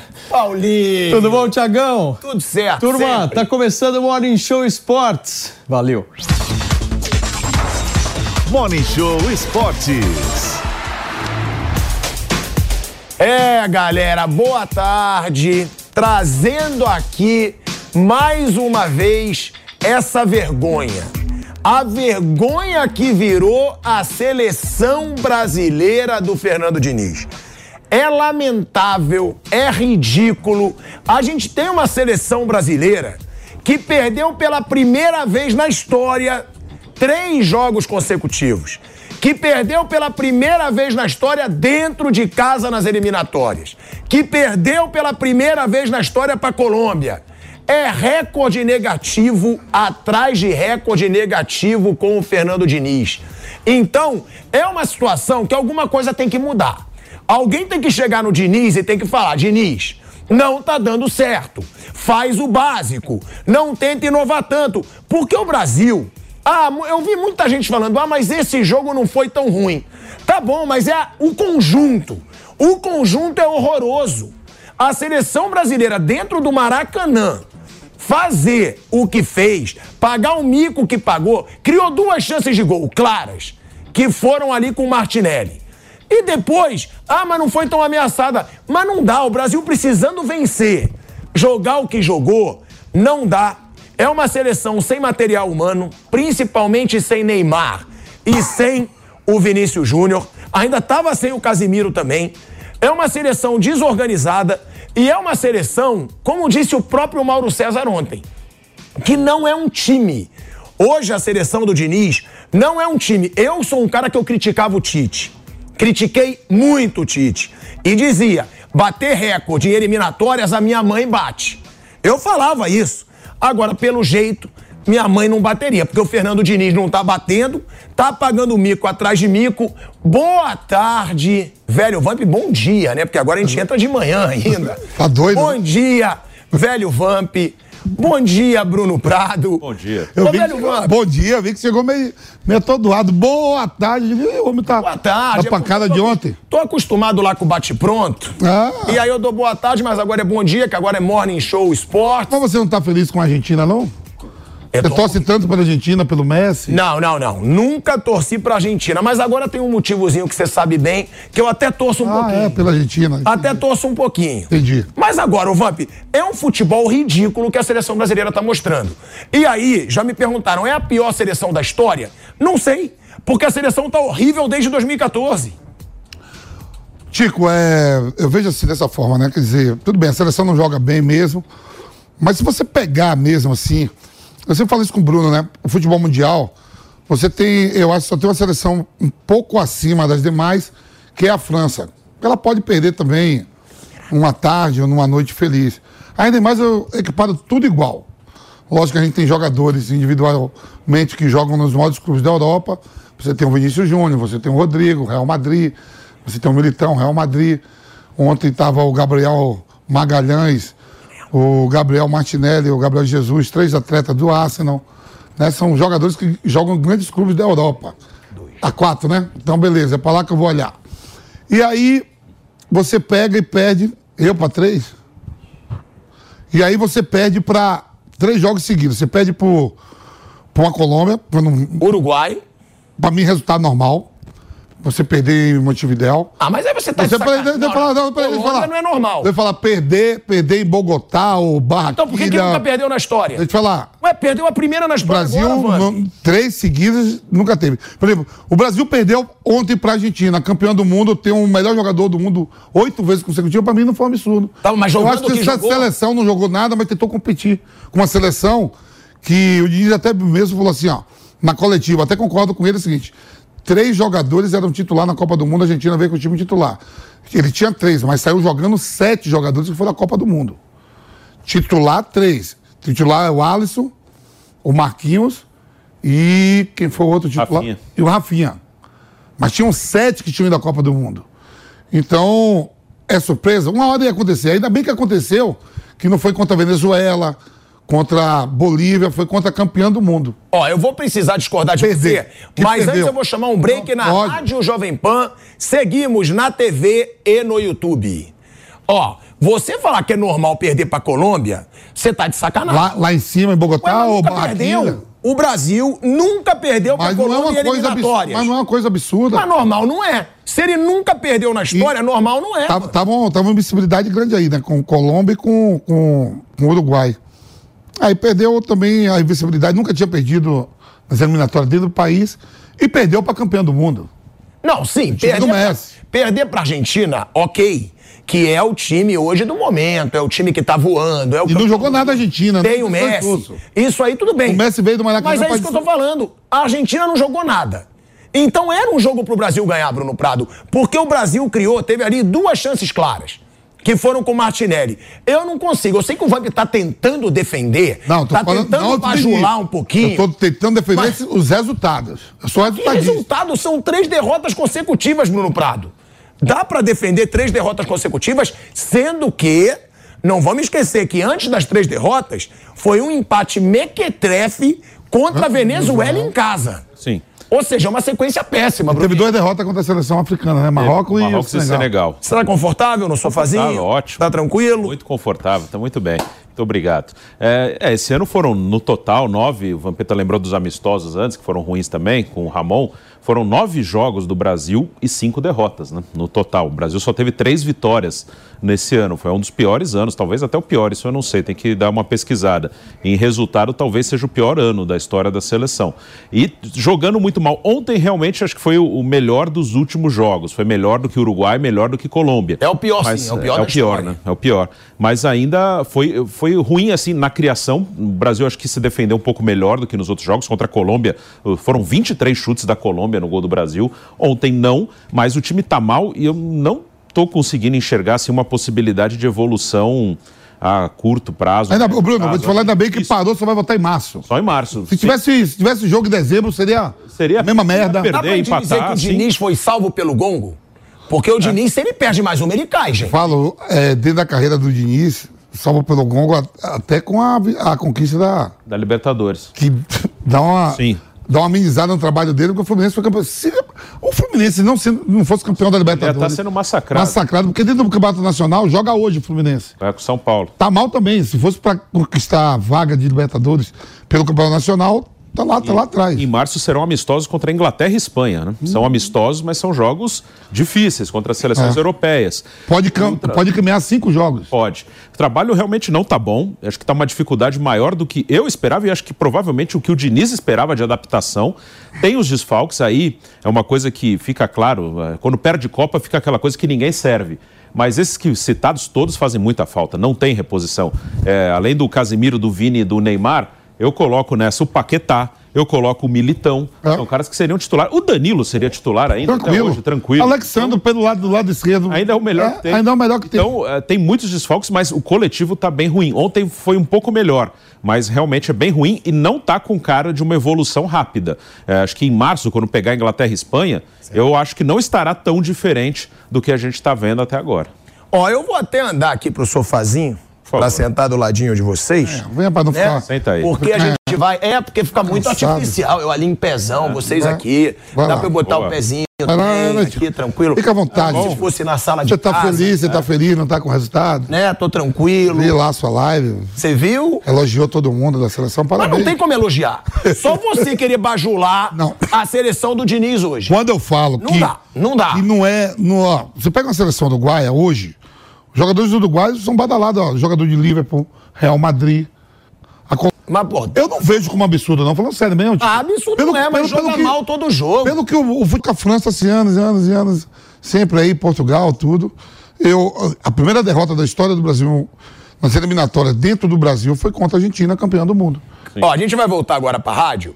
De volta à Rádio Jovem Pan, agora na rádio, TV, YouTube, multiplataformas, como você gosta Gosto de falar. todas as plataformas, o povo todo. Eu sentei aqui no sofazinho. Agora dizer assim, que tá jogando mal, aí sim, eu tô falando que pra mim não é um absurdo perder dessas três. Não, não, tá jogando mal. Nada, não. nada. Tá jogando nada. Nada. Não tá jogando sim. nada. É. Eu sentei aqui do ladinho de vocês. Daqui a pouco eu vou chamar o Rodrigo Viga no Rio de Janeiro. A gente tá com equipe em todo o Rio de Janeiro, amigo. Tem o Chacon no Maracanã, tem o Viga no Rio. Aqui é a estrutura. Mas eu antes vou sentar no sofazinho, que eu vou pedir pra ver, né? A tragédia que tá a seleção do Fernando Diniz. O Caiquinho separou pra gente. Olha aí os números, ó. O Brasil chegou a três derrotas consecutivas pela primeira vez em sua história nas eliminatórias. Nunca tinha perdido sequer duas vezes. Fez o seu ano com pior aproveitamento, 37%. Pe no século. Perdeu em casa pela primeira vez na história das eliminatórias. Sofreu mais gols com o Diniz que todo o último ciclo de Copa com o Tite. E sofreu mais gols, 14, do que em 2020, 2021 e 2022 somados. Aí você quer olhar pra minha cara e falar. Eu não achei nada absurdo. É horroroso. Não eu é não achei absurdo, nada absurdo, É porque eu ia saber que era horroroso, pô. É o quê? Eu ia saber que era horroroso, só botava horroroso você tá ali 50 vitórias, 10 jogos consecutivos, porque tu não tá jogando bem. E eu te falo mais, só o Ramon não continuou, que, que pede é o Ramon. Os dois jogos pra. Senegal. pra se ele ganha, ele ficaria. Sim. Se ele ganha, ele ficaria. Ele saiu porque ele perdeu. Agora, não se surpreenda que ainda bem que parou, dezembro, janeiro, fevereiro, volta em março. Dois amistosos. Não sei se o Diniz dura até lá também. Você acha que o Diniz não chega nos Não amistosos? sei se chega nos amistosos. É, aí eu já. Ó, eu vou chamar o Rodrigo Viga no Rio de Janeiro, porque Rodrigo Viga, pra gente tá tudo muito fácil, né? Como eles dizem, ah, ficar sentadinho no sofá criticando é mole. E hoje a gente tá. Estamos no sofá. Né, Bruninho Prado? Hoje a gente tá no sofazinho, abraçando meus amigos. Olha que beleza, Rodrigo Viga, curtindo o novo estúdio. Agora, fala pra mim, Viga, você que tava aí no Maracanã, tava acompanhando. É uma tragédia a seleção do Fernando Diniz, por enquanto. Será que o Fernando Diniz pode ser numa seleção o que ele é no clube, onde ele tem o dia a dia pra treinar, Viga? Fala, pilhado. Bom dia pra você, pra rapaziada toda e pro Vampeta no sofá, hein, Vampeta? Que mordomia, hein? Todo acomodado. Tem o tete Vai do devagar, sofá. senão- Ah, vai fazer? Vai fazer? Quem vai fazer? O Tem pilhado? o teste, eu passei, eu tô aqui. Passei. Você não passou, Ah, você fica em tá pé. É isso aí. No- em pé do sol, suando. Ah, Ossos, ossos do ofício. Olha a cara do Bruno. Olha a cara do Bruno, quem tá gostando desse papo. Gente, olha só. É, eu tenho falado muito sobre a questão estrutural, geracional. Acho que a geração do Brasil não é das melhores. Isso está muito claro, muito evidente. Eu fiquei, eu fiquei de certa forma, é, enfastiado, para não dizer outras coisas, ao assistir a seleção brasileira ontem nas alas com Carlos Augusto e Emerson Royal. Com todo respeito às pessoas, mas ao futebol que eles jogam, acho que eles merecem críticas, porque agregam, acrescentam muito pouco. No todo, no todo, viu, Pilhado? Acho até que houve uma nesga de melhora em relação ao que apresentou o Brasil eh, contra a Colômbia. E a Argentina também não fez essa atuação exuberante, não, diante do Brasil. Acho que eh, no frigir dos ovos, aquela pancadaria atrapalhou, atrapalhou muito o desempenho das duas equipes na primeira etapa. O Messi quase desaparecido no jogo. Foi um jogo de baixíssimo nível, né? Na acepção da expressão. É, porque a gente esperava bastante de Brasil e de Argentina, de Argentina e de Brasil. Clássico das Américas, é um dos maiores clássicos do planeta. Agora, se você olha para os números e começa a esquadrinhar, você começa a analisar, certamente é uma campanha pífia do Brasil, não só na era de Diniz, mas eu diria no pós-Copa do Mundo no ano de 2023. Perdemos aí para Senegal, para Marrocos, três derrotas consecutivas. Empatamos, né, Vampeta e Pilhado, com a Venezuela em casa, ou seja, são quatro jogos eh, sem vencer. Agora, as informações que eu tenho, viu, Pilhado, dão conta de que, independentemente desse caos que foi construído, briga, confusão à parte, a gente fala daqui a pouco, o Diniz vai continuar, vai permanecer. E não temos a certeza de que o Ancelotti vai ser o técnico do Brasil no segundo semestre de 2024.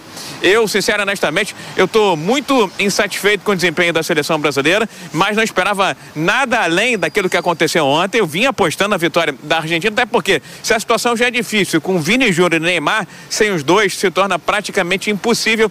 Brasil muito pobre, com muita carência de criatividade no meio de campo, ele não consegue fazer um articulador, não consegue fazer um apoiador. Vejo um futuro nesse curto prazo, próximo do Brasil, muito difícil, muito complicado, e acho que se tornaria mais complicado ainda se tivéssemos o, o sub do sub, o interino do interino. Já imaginou mandar embora o Diniz, bota alguém interinamente até meados do ano que vem, e no segundo semestre você contrata um outro treinador?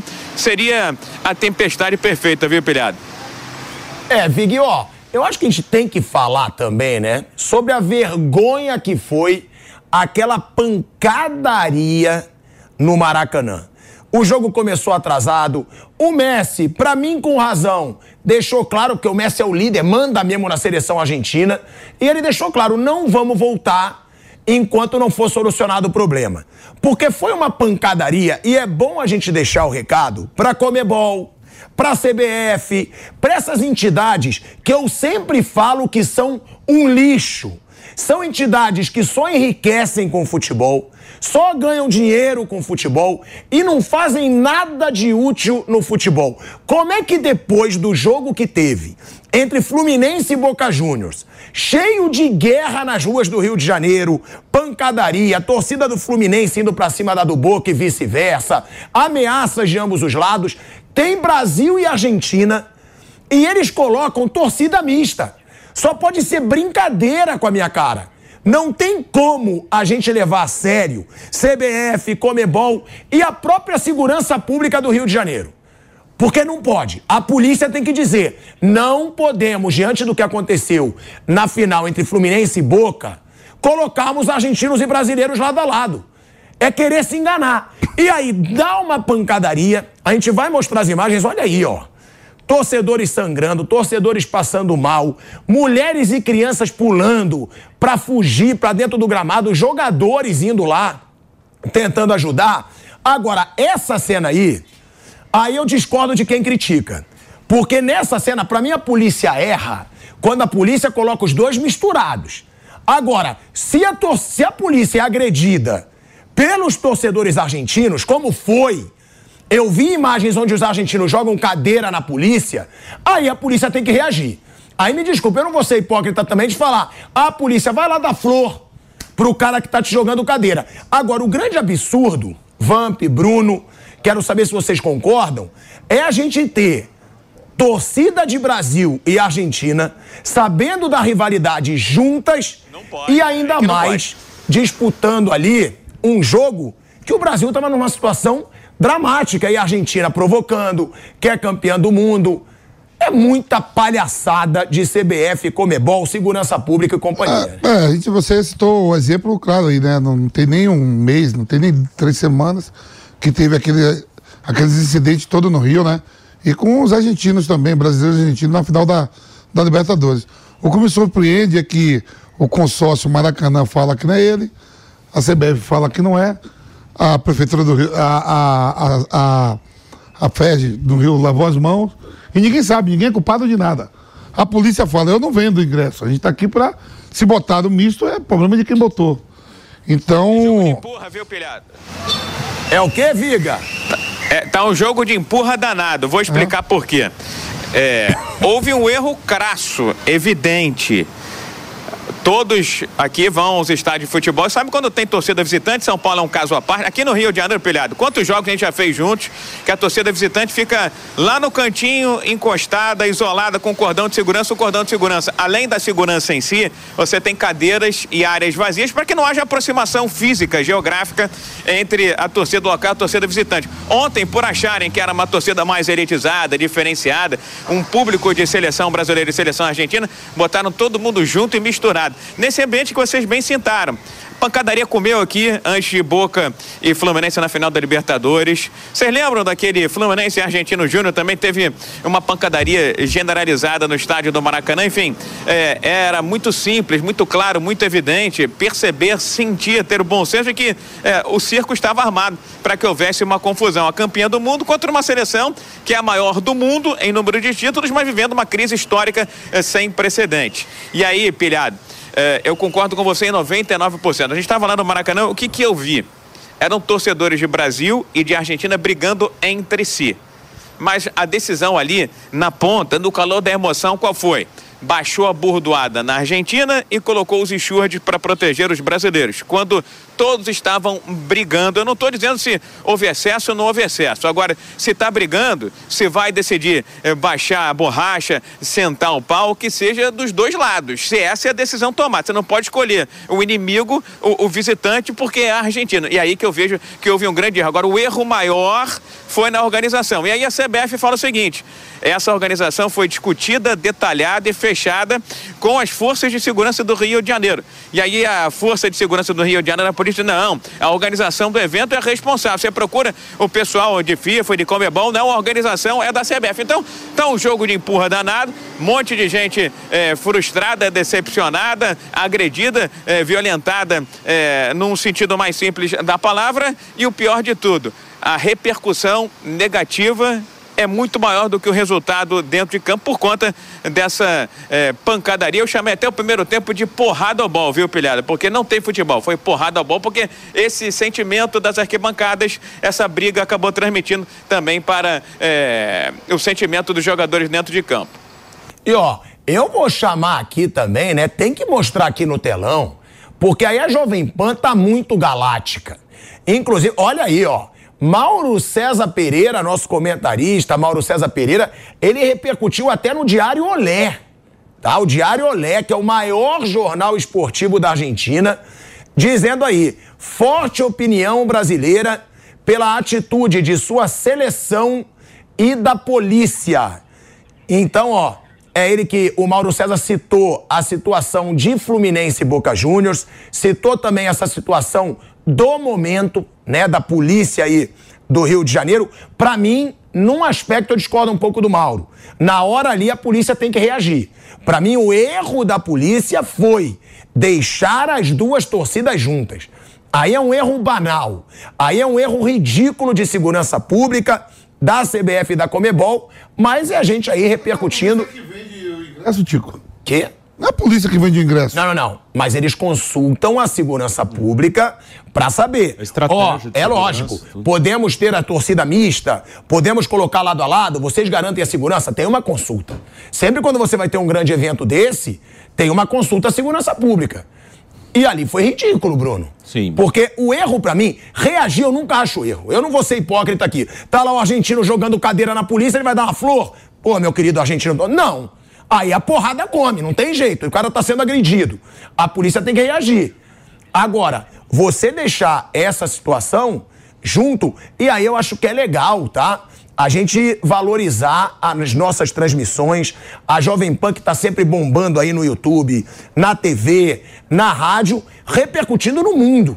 É legal a gente ver isso no Diário Olé, o comentário aí do Mauro César Pereira com o nosso Gabriel Dias, aqui do lado, ó, que tava na transmissão com o Mauro. A gente fez a transmissão lá no Maracanã, ao vivo com toda a nossa equipe e é são as transmissões aí que vem repercutindo não só no Brasil, mas em todo o mundo. Agora, uma coisa que eu quero deixar claro, o Viga falou, foi porrada ou bol, né? Ele falou, só que aí teve uma cena, Bruninho, eu vou até sentar Pois do não, seu lado, vou- no sofazinho, Fique à vontade. que teve uma cena que tá repercutindo aí na internet e eu fico meio brabo. É. Porque tá todo mundo falando. Rodrigo foi brabo. Rodrigo encarou o Messi.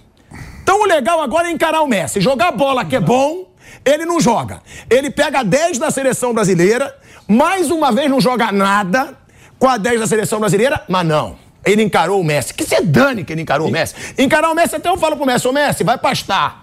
E Eu posso coisa falar. Que falaram muito, era, ah, eles bateram no depô, até bateram, mas ele conseguiu dois amarelos, um vermelho. É. E o vermelho foi ridículo. Foi, foi injusto. Foi ridículo, O Wellington não fez nada. Mas logo no- com 13 minutos ele já conseguiu meter o amarelo no Rafinha e no Gabriel Jesus. Ah, os caras meteram a mão na cara dele. Tá bom, tá todo mundo pendurado aí. Ele levou do jeito que ele quis, levou o jogo do jeito que ele Mas quis. ó, o que eu falo do Rodrigo, né? Que brasileiro adora. Aí bota lá, encarou o Messi, teve personalidade. Vamp e Bruno. Pra mim, personalidade é você pegar 10 e. Anatomy of an ad. Subconsciously trigger emotions through music. Perfect. Define an opportunity. Imagine talking to millions of people across the U.S. like I am now. Identify a problem. Creating an audio ad is time consuming. Offer a solution. Utilize cutting edge AI. Imagine creating all that in under 30 seconds. Well, we did to create this ad. To learn more about AI in the audio industry, download the white paper from audiostack.ai. decidir jogar bem. Em quê? Encarou Teve, teve um lance que ele ficou encarando o Messi que tá viralizando nas redes Ah, tá. O Ele cara, discutindo com o Messi. o cara tem oito bolas de ouro. É, é isso. É isso. Ele tem que mostrar personalidade jogando. E vamos ser sinceros, também ainda não jogou grande coisa o Rodrigo. A gente vai botar na tela aí o lance que ele se estranha com o Messi. Né? Ele dá uma estranhada com o Messi, tem ali uma discussão, e aí o brasileiro acha legal. O brasileiro quer falar, nossa, que personalidade. Pra mim, Bruno Prado, personalidade é jogar, é decidir, coisa que o Rodrigo também, eu não digo só ele, quase todo mundo, não fez na seleção brasileira. E nem tem peso pra pegar 10, na minha opinião. É, ainda não conseguiu. Ele tem um ou outro bom momento. Acho que até um cara que é, combina bem com o que o Diniz quer, mas não, não é, não vai, não conseguiu ainda ser um jogador é, decisivo para a seleção. É, não tem que ter uma transição. Ele pode ser um jogador importante, mas seria ótimo para ele ter o Neymar do lado, ter o Vinícius do lado, ter o Casimiro do lado. Não vai ser ele a grande estrela que vai assumir tudo. Seguimos, hein? Aqui é assim. Aqui é multiplataforma, aqui é sofazinho. É. Mas eu gostei do sofazinho, sabia? Bom, né? Eu acho que eu vou pedir pra chefia da Jovem Pan pra botar no bate-pronto. Ah, eu, eu acho melhor você ler em pé duas horas. Você Eu, fica mais. é. eu vou, eu vou deitar. É, eu vou não. até deitar em algumas situações. Eu gosto de você em pé. Olha lá, que nem o Viga. seu ombro aqui como um grande Dá- amigo? Olha lá, o Viga tá lá. Ó, assim? Agora, falando sério, Agora- pra vocês acham quem foi o grande culpado da confusão? O grande culpado? Pra mim é CBF. Pra mim, CBF, Comebol e polícia. Não tem que escolher um. Pra mim, pode escolher um. Não, CBF, todo, Vampeta, todo mundo junto. Todo mundo junto, todo mundo mas a organizou o evento. Ô, ô, ô, Viga, mas a CBF sabe como funciona o Brasil, o Maracanã. Eu acho que a CBF é a principal, até porque foi na nossa Pilhado, casa. pilhado, vou, vou dizer pra você o seguinte: é, já passou pela cabeça de vocês que a questão econômica financeira, a renda ontem foi de mais de 20 milhões de reais. Porque à medida que o Maracanã é diferente, você tem que isolar num canto e também não pode utilizar as cadeiras para a torcida visitante que estão no entorno dela. Isso representaria uma perda financeira, econômica, monetária. Então, a renda que foi de 20 poderia ser de 18 ou 17 milhões de reais. Para isolar a torcida, você tem que vender menos cadeiras, né? Vender menos, menos eh, posições eh, na arquibancada do Maracanã. Então, talvez esse tenha sido o grande erro. Se essa foi a causa, lamentável, econômica, financeira, monetária. Porque se você isola lá no cantinho, você Agora. deixa de vender muitas cadeiras. Ô, Viga, a gente está quase finalizando. Eu queria ouvir de você essa situação do Rodrigo, da seleção. Quando que alguém, velho Vamp, quando que alguém vai chamar responsabilidade nessa seleção? Porque o Neymar tá parando. olhando... O Neymar já tá com uma lesão grave. Se jogar a última Copa vai ser agora. Ah, isso eu não sei. vejo ninguém Ô, chamando. Tico, isso eu não sei. Eu tava vendo a escalação da seleção. Goleiro, Liverpool, lateral direito. Tottenham, zagueiro, Paris Saint-Germain, outro zagueiro. Então tá bom. Então se é só jogar no clube, aí é mole. Arsenal, Ué. lateral esquerdo, Inter de Milão. Tá bom, mas nenhum Primeiro destaque no volante. Fluminense. Nenhum destaque Segundo volante o Newcastle. Aí o ataque, você pega o ataque do Arsenal, Real Madrid e Barcelona junto. Vamp, mas nenhum é destaque no clube. Nenhum é destaque Mas, mas joga em grandes clubes. Podia jogar mais. Dá pra Tem, Podia tem jogar alguém mais, do City pô. aí ou não? Hã? Tá, mas você acha que alguém vai Tem, chamar a tem alguém do? City? Só o goleiro que tá. Só o goleiro que tá machucado. Alguém vai chamar a responsabilidade, Não. na sua opinião? Não. Vinícius Júnior, Não. Rodrigo? Não. Não. Não? Não. Então a gente perdeu o Neymar e não vai ter um grande nome. Até achar outro vai ser difícil. Olha aí, ó. Do tamanho dele, não tem. Assim, eu adoro, eu adoro o Vinícius, mas assim, ó, não sentam no- na mesma mesa. Nem talvez o Hendrick. Né, não? Não. Pô, tô muito longe ainda. Olha aí, então a gente deixa o torcedor brasileiro meio sem esperança. Ah. Porque se o futebol tá horroroso e vai continuar assim, galera, que honra estrear aqui no Morning Show Sports. A gente continua agora no ar, tá? No YouTube e na rádio, no nosso bate-pronto. Só que agora, a partir de 11h30 da manhã, você tem no Morning Show, na TV Jovem Pan também, o Morning Show Sports. Então, amanhã, cola com a gente, às 11h30. Tamo junto e agora a gente vai pro estúdio do Bate Pronto. Um bom dia pra todos vocês. A opinião dos nossos comentaristas não reflete necessariamente a opinião do Grupo Jovem Pan de Comunicação. Realização Jovem Pan News. Anatomy of an ad. Subconsciously trigger emotions through music. Perfect. Define an opportunity. Imagine talking to millions of people across the U.S. like I am now. Identify a problem. Creating an audio ad is time consuming. Offer a solution. Utilize cutting edge AI. Imagine creating all that in under 30 seconds. Well, we did to create this ad. To learn more about AI in the audio industry, download the white paper from audiostack.ai.